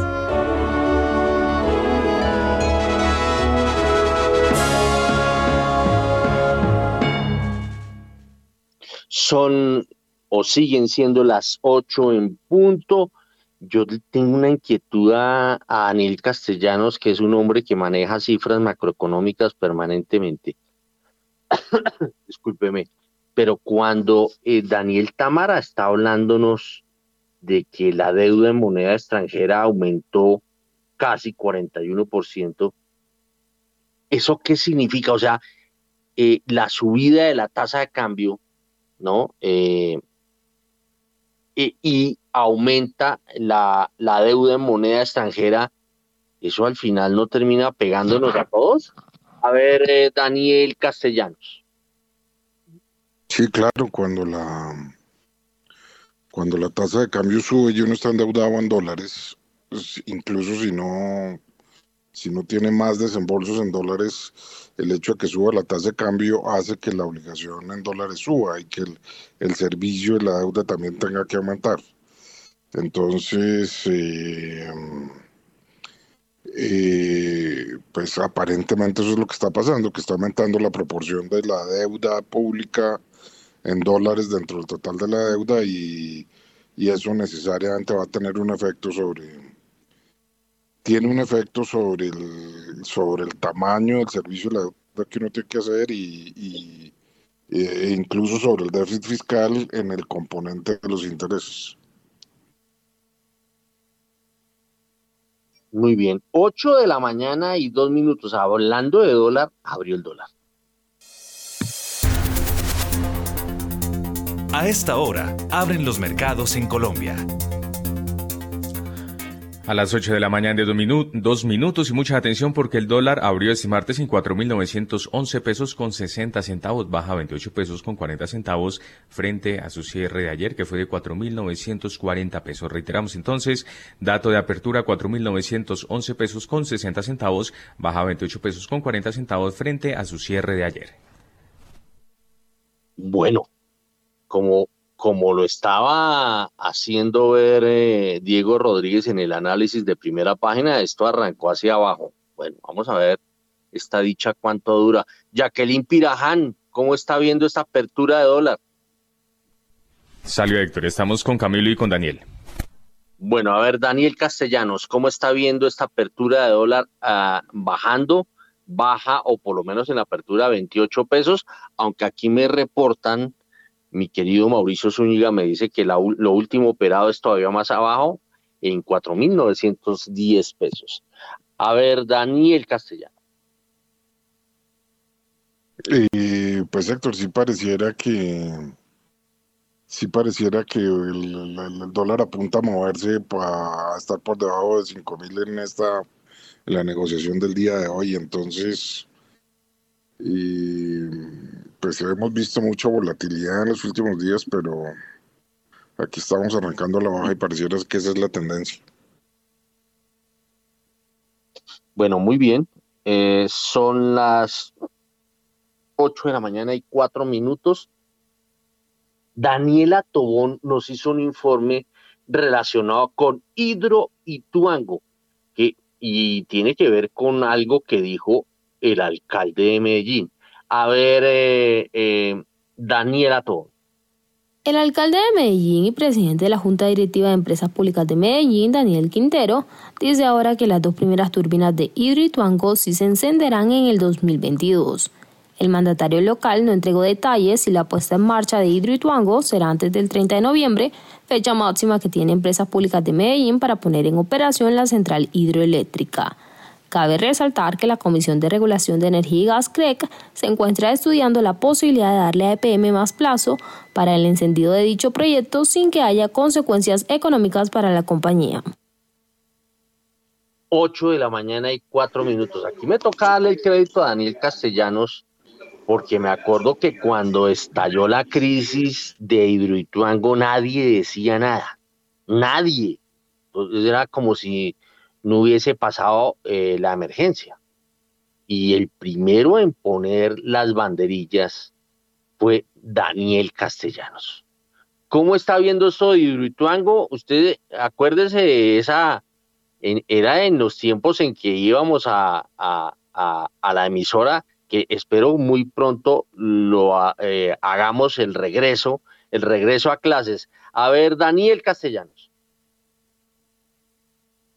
Y pues, Héctor, lo, el capítulo de esta telenovela ahorita es ver en qué momento van a ser capaces de prender las turbinas. Y a mí me parece que, en realidad hacer el prendido de las turbinas con una presión de sanción si no ocurre en una determinada fecha, pues es un error y me creo que que lo lógico sería que, que el prendido de las turbinas se hiciera, pues ojalá lo más pronto posible, obviamente, pero, pero eh, sin, generar una presión ahí que, que pueda llevar a, pues a hacer algunas cosas, llamémoslo así, no bien hechas, o se me escapa la palabra, pero eh, deberíamos estar tranquilos de que en el momento de que se prendan las turbinas en Hidroituango, eh, la, la, la, hidroeléctrica está en capa, en capacidad completamente de hacerlo. Entonces me parece enteramente razonable que haya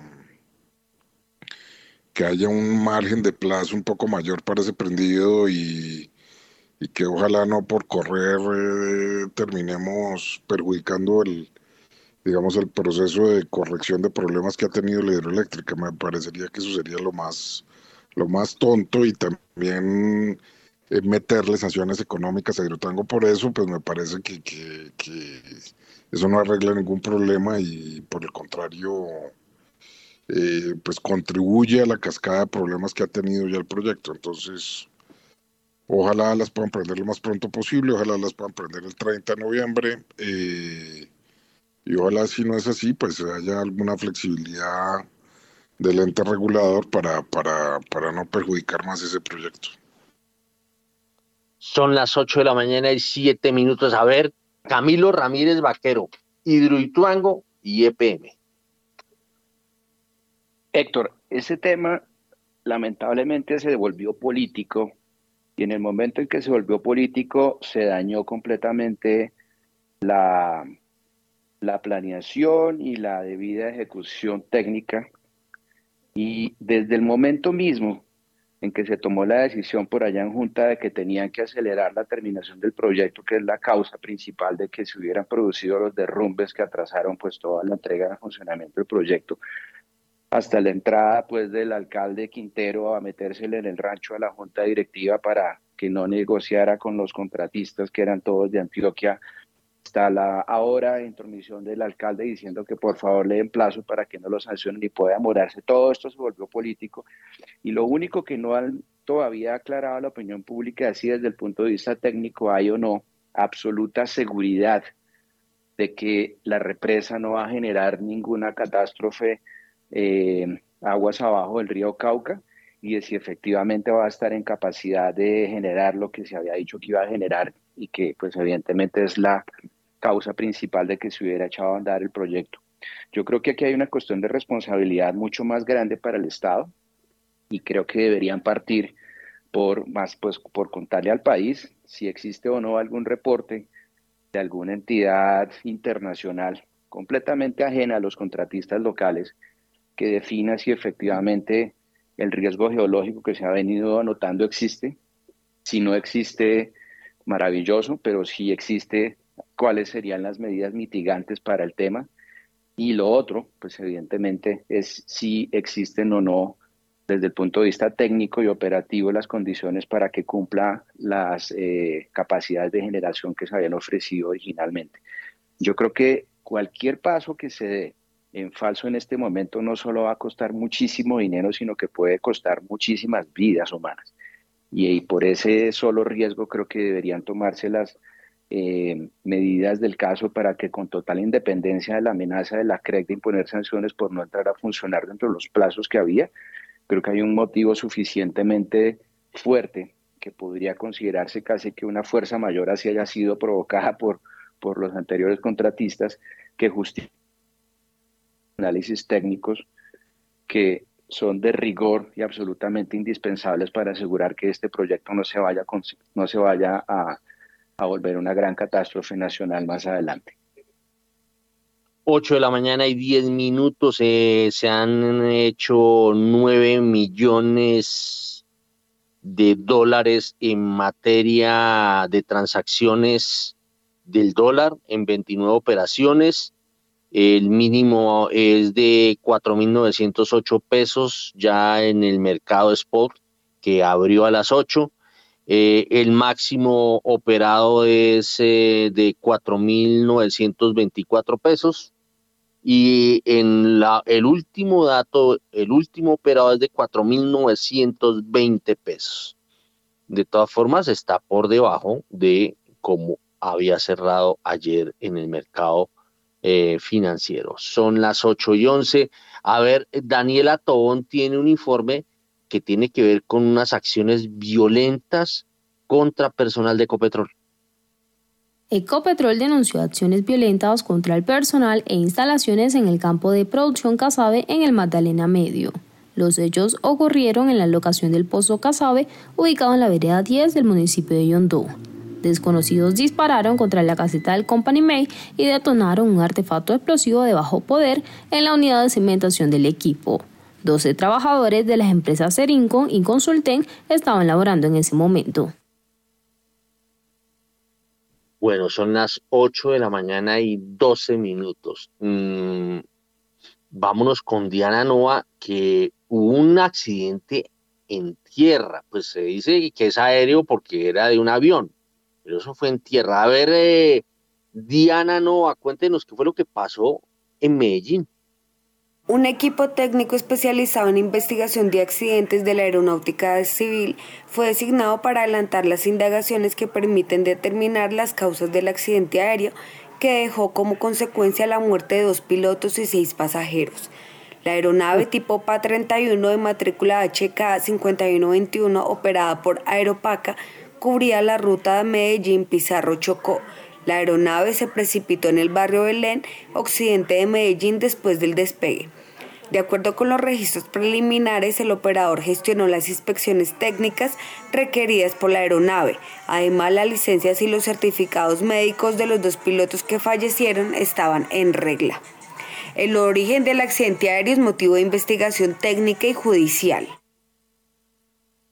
Yo estoy revolviendo accidentes, ¿no? Hubo uno el fin de semana y este, la precisión la hace Diana Lucianova y es un accidente que se presentó, eh, eh, un accidente aéreo que se presentó eh, y que dejó a ocho personas fallecidas, entre ellas el piloto. la aeronave se precipitó a tierra en el barrio Belén como muy bien nos lo acaba de decir Diana Nova. El otro accidente tenía que ver con un incendio, con una estrellada que tuvo un avión, pero no me acuerdo, era un avión de LATAM, eh, pero ya no me acuerdo porque eso ya, es entre sueños, eso es fue una información del fin de semana. Estoy revolviendo aquí la cosa. Oiga, ¿cómo va? ¿Cómo va? Eh, el fútbol, el fútbol. Sí, señor, pues hasta ahora juega Dinamarca contra Túnez, ya está en, sobre el minuto 13, 0 eh, por 0, a esta hora en el segundo partido de esta jornada. ¿Cómo estarán esos argentinos, no? Uy, no me los quiero imaginar. Eso es lo que pasa con el triunfalismo. A ver, vámonos con, de nuevo con Diana Lucía Nova, que nos tiene un informe sobre la compañía Safran. Avianca tendrá acceso a un grupo compartido de artículos finales de aviones de Safran Naceles. La aerolínea también se beneficiará de las soluciones de mantenimiento, reparación y revisión garantizadas por la estación de reparación de Safran en Indianápolis, Indiana, Estados Unidos. Alan Berger, ejecutivo de les comentó que está encantado de que Avianca esté fortaleciendo su confianza para su flota de aviones A320 Neo. Luego de su primer contrato anunciado en 2019, están totalmente comprometidos a brindar servicios para satisfacer las necesidades de Avianca y sus aviones de nueva generación. Los servicios de reparación y los recursos de repuesto de esta compañía son parte del programa de soporte Nacer Life de la compañía que garantiza servicios receptivos, rentables y de alta calidad que mantienen a los aviones en condiciones operativas y minimizan los costos. Muy bien, 8 de la mañana y 15 minutos. Gracias, Diana. Héctor. A ver, son las 8 y 15. A ver, yo transmito en el minuto 15. Dinamarca 0, Túnez 0 en la segunda jornada futbolera de hoy. A primera hora nos hicieron madrugar 5 de la mañana. Argentina perdió 1-2 con Arabia Saudita. Bueno, chao Juan Sebastián, me voy a ver fútbol. Sí, señor, y muy pendientes a las 11 de la mañana México-Polonia y sobre las 2 de la tarde el cuarto partido Francia contra Australia con el segundo partido del grupo D. Y así llegamos entonces al final de esta misión. A ustedes muchas gracias por haber estado con nosotros. A Daniel Castellanos, Jacqueline Pirajan, Arnoldo Casas y Camilo Ramírez Vaquero, nuestros invitados el día de hoy. Héctor Hernández en la dirección y en la presentación quien les habla Juan Sebastián Ortiz. No se vayan que ya llega Mañanas sin Fronteras. Que tengan todos ustedes un feliz martes.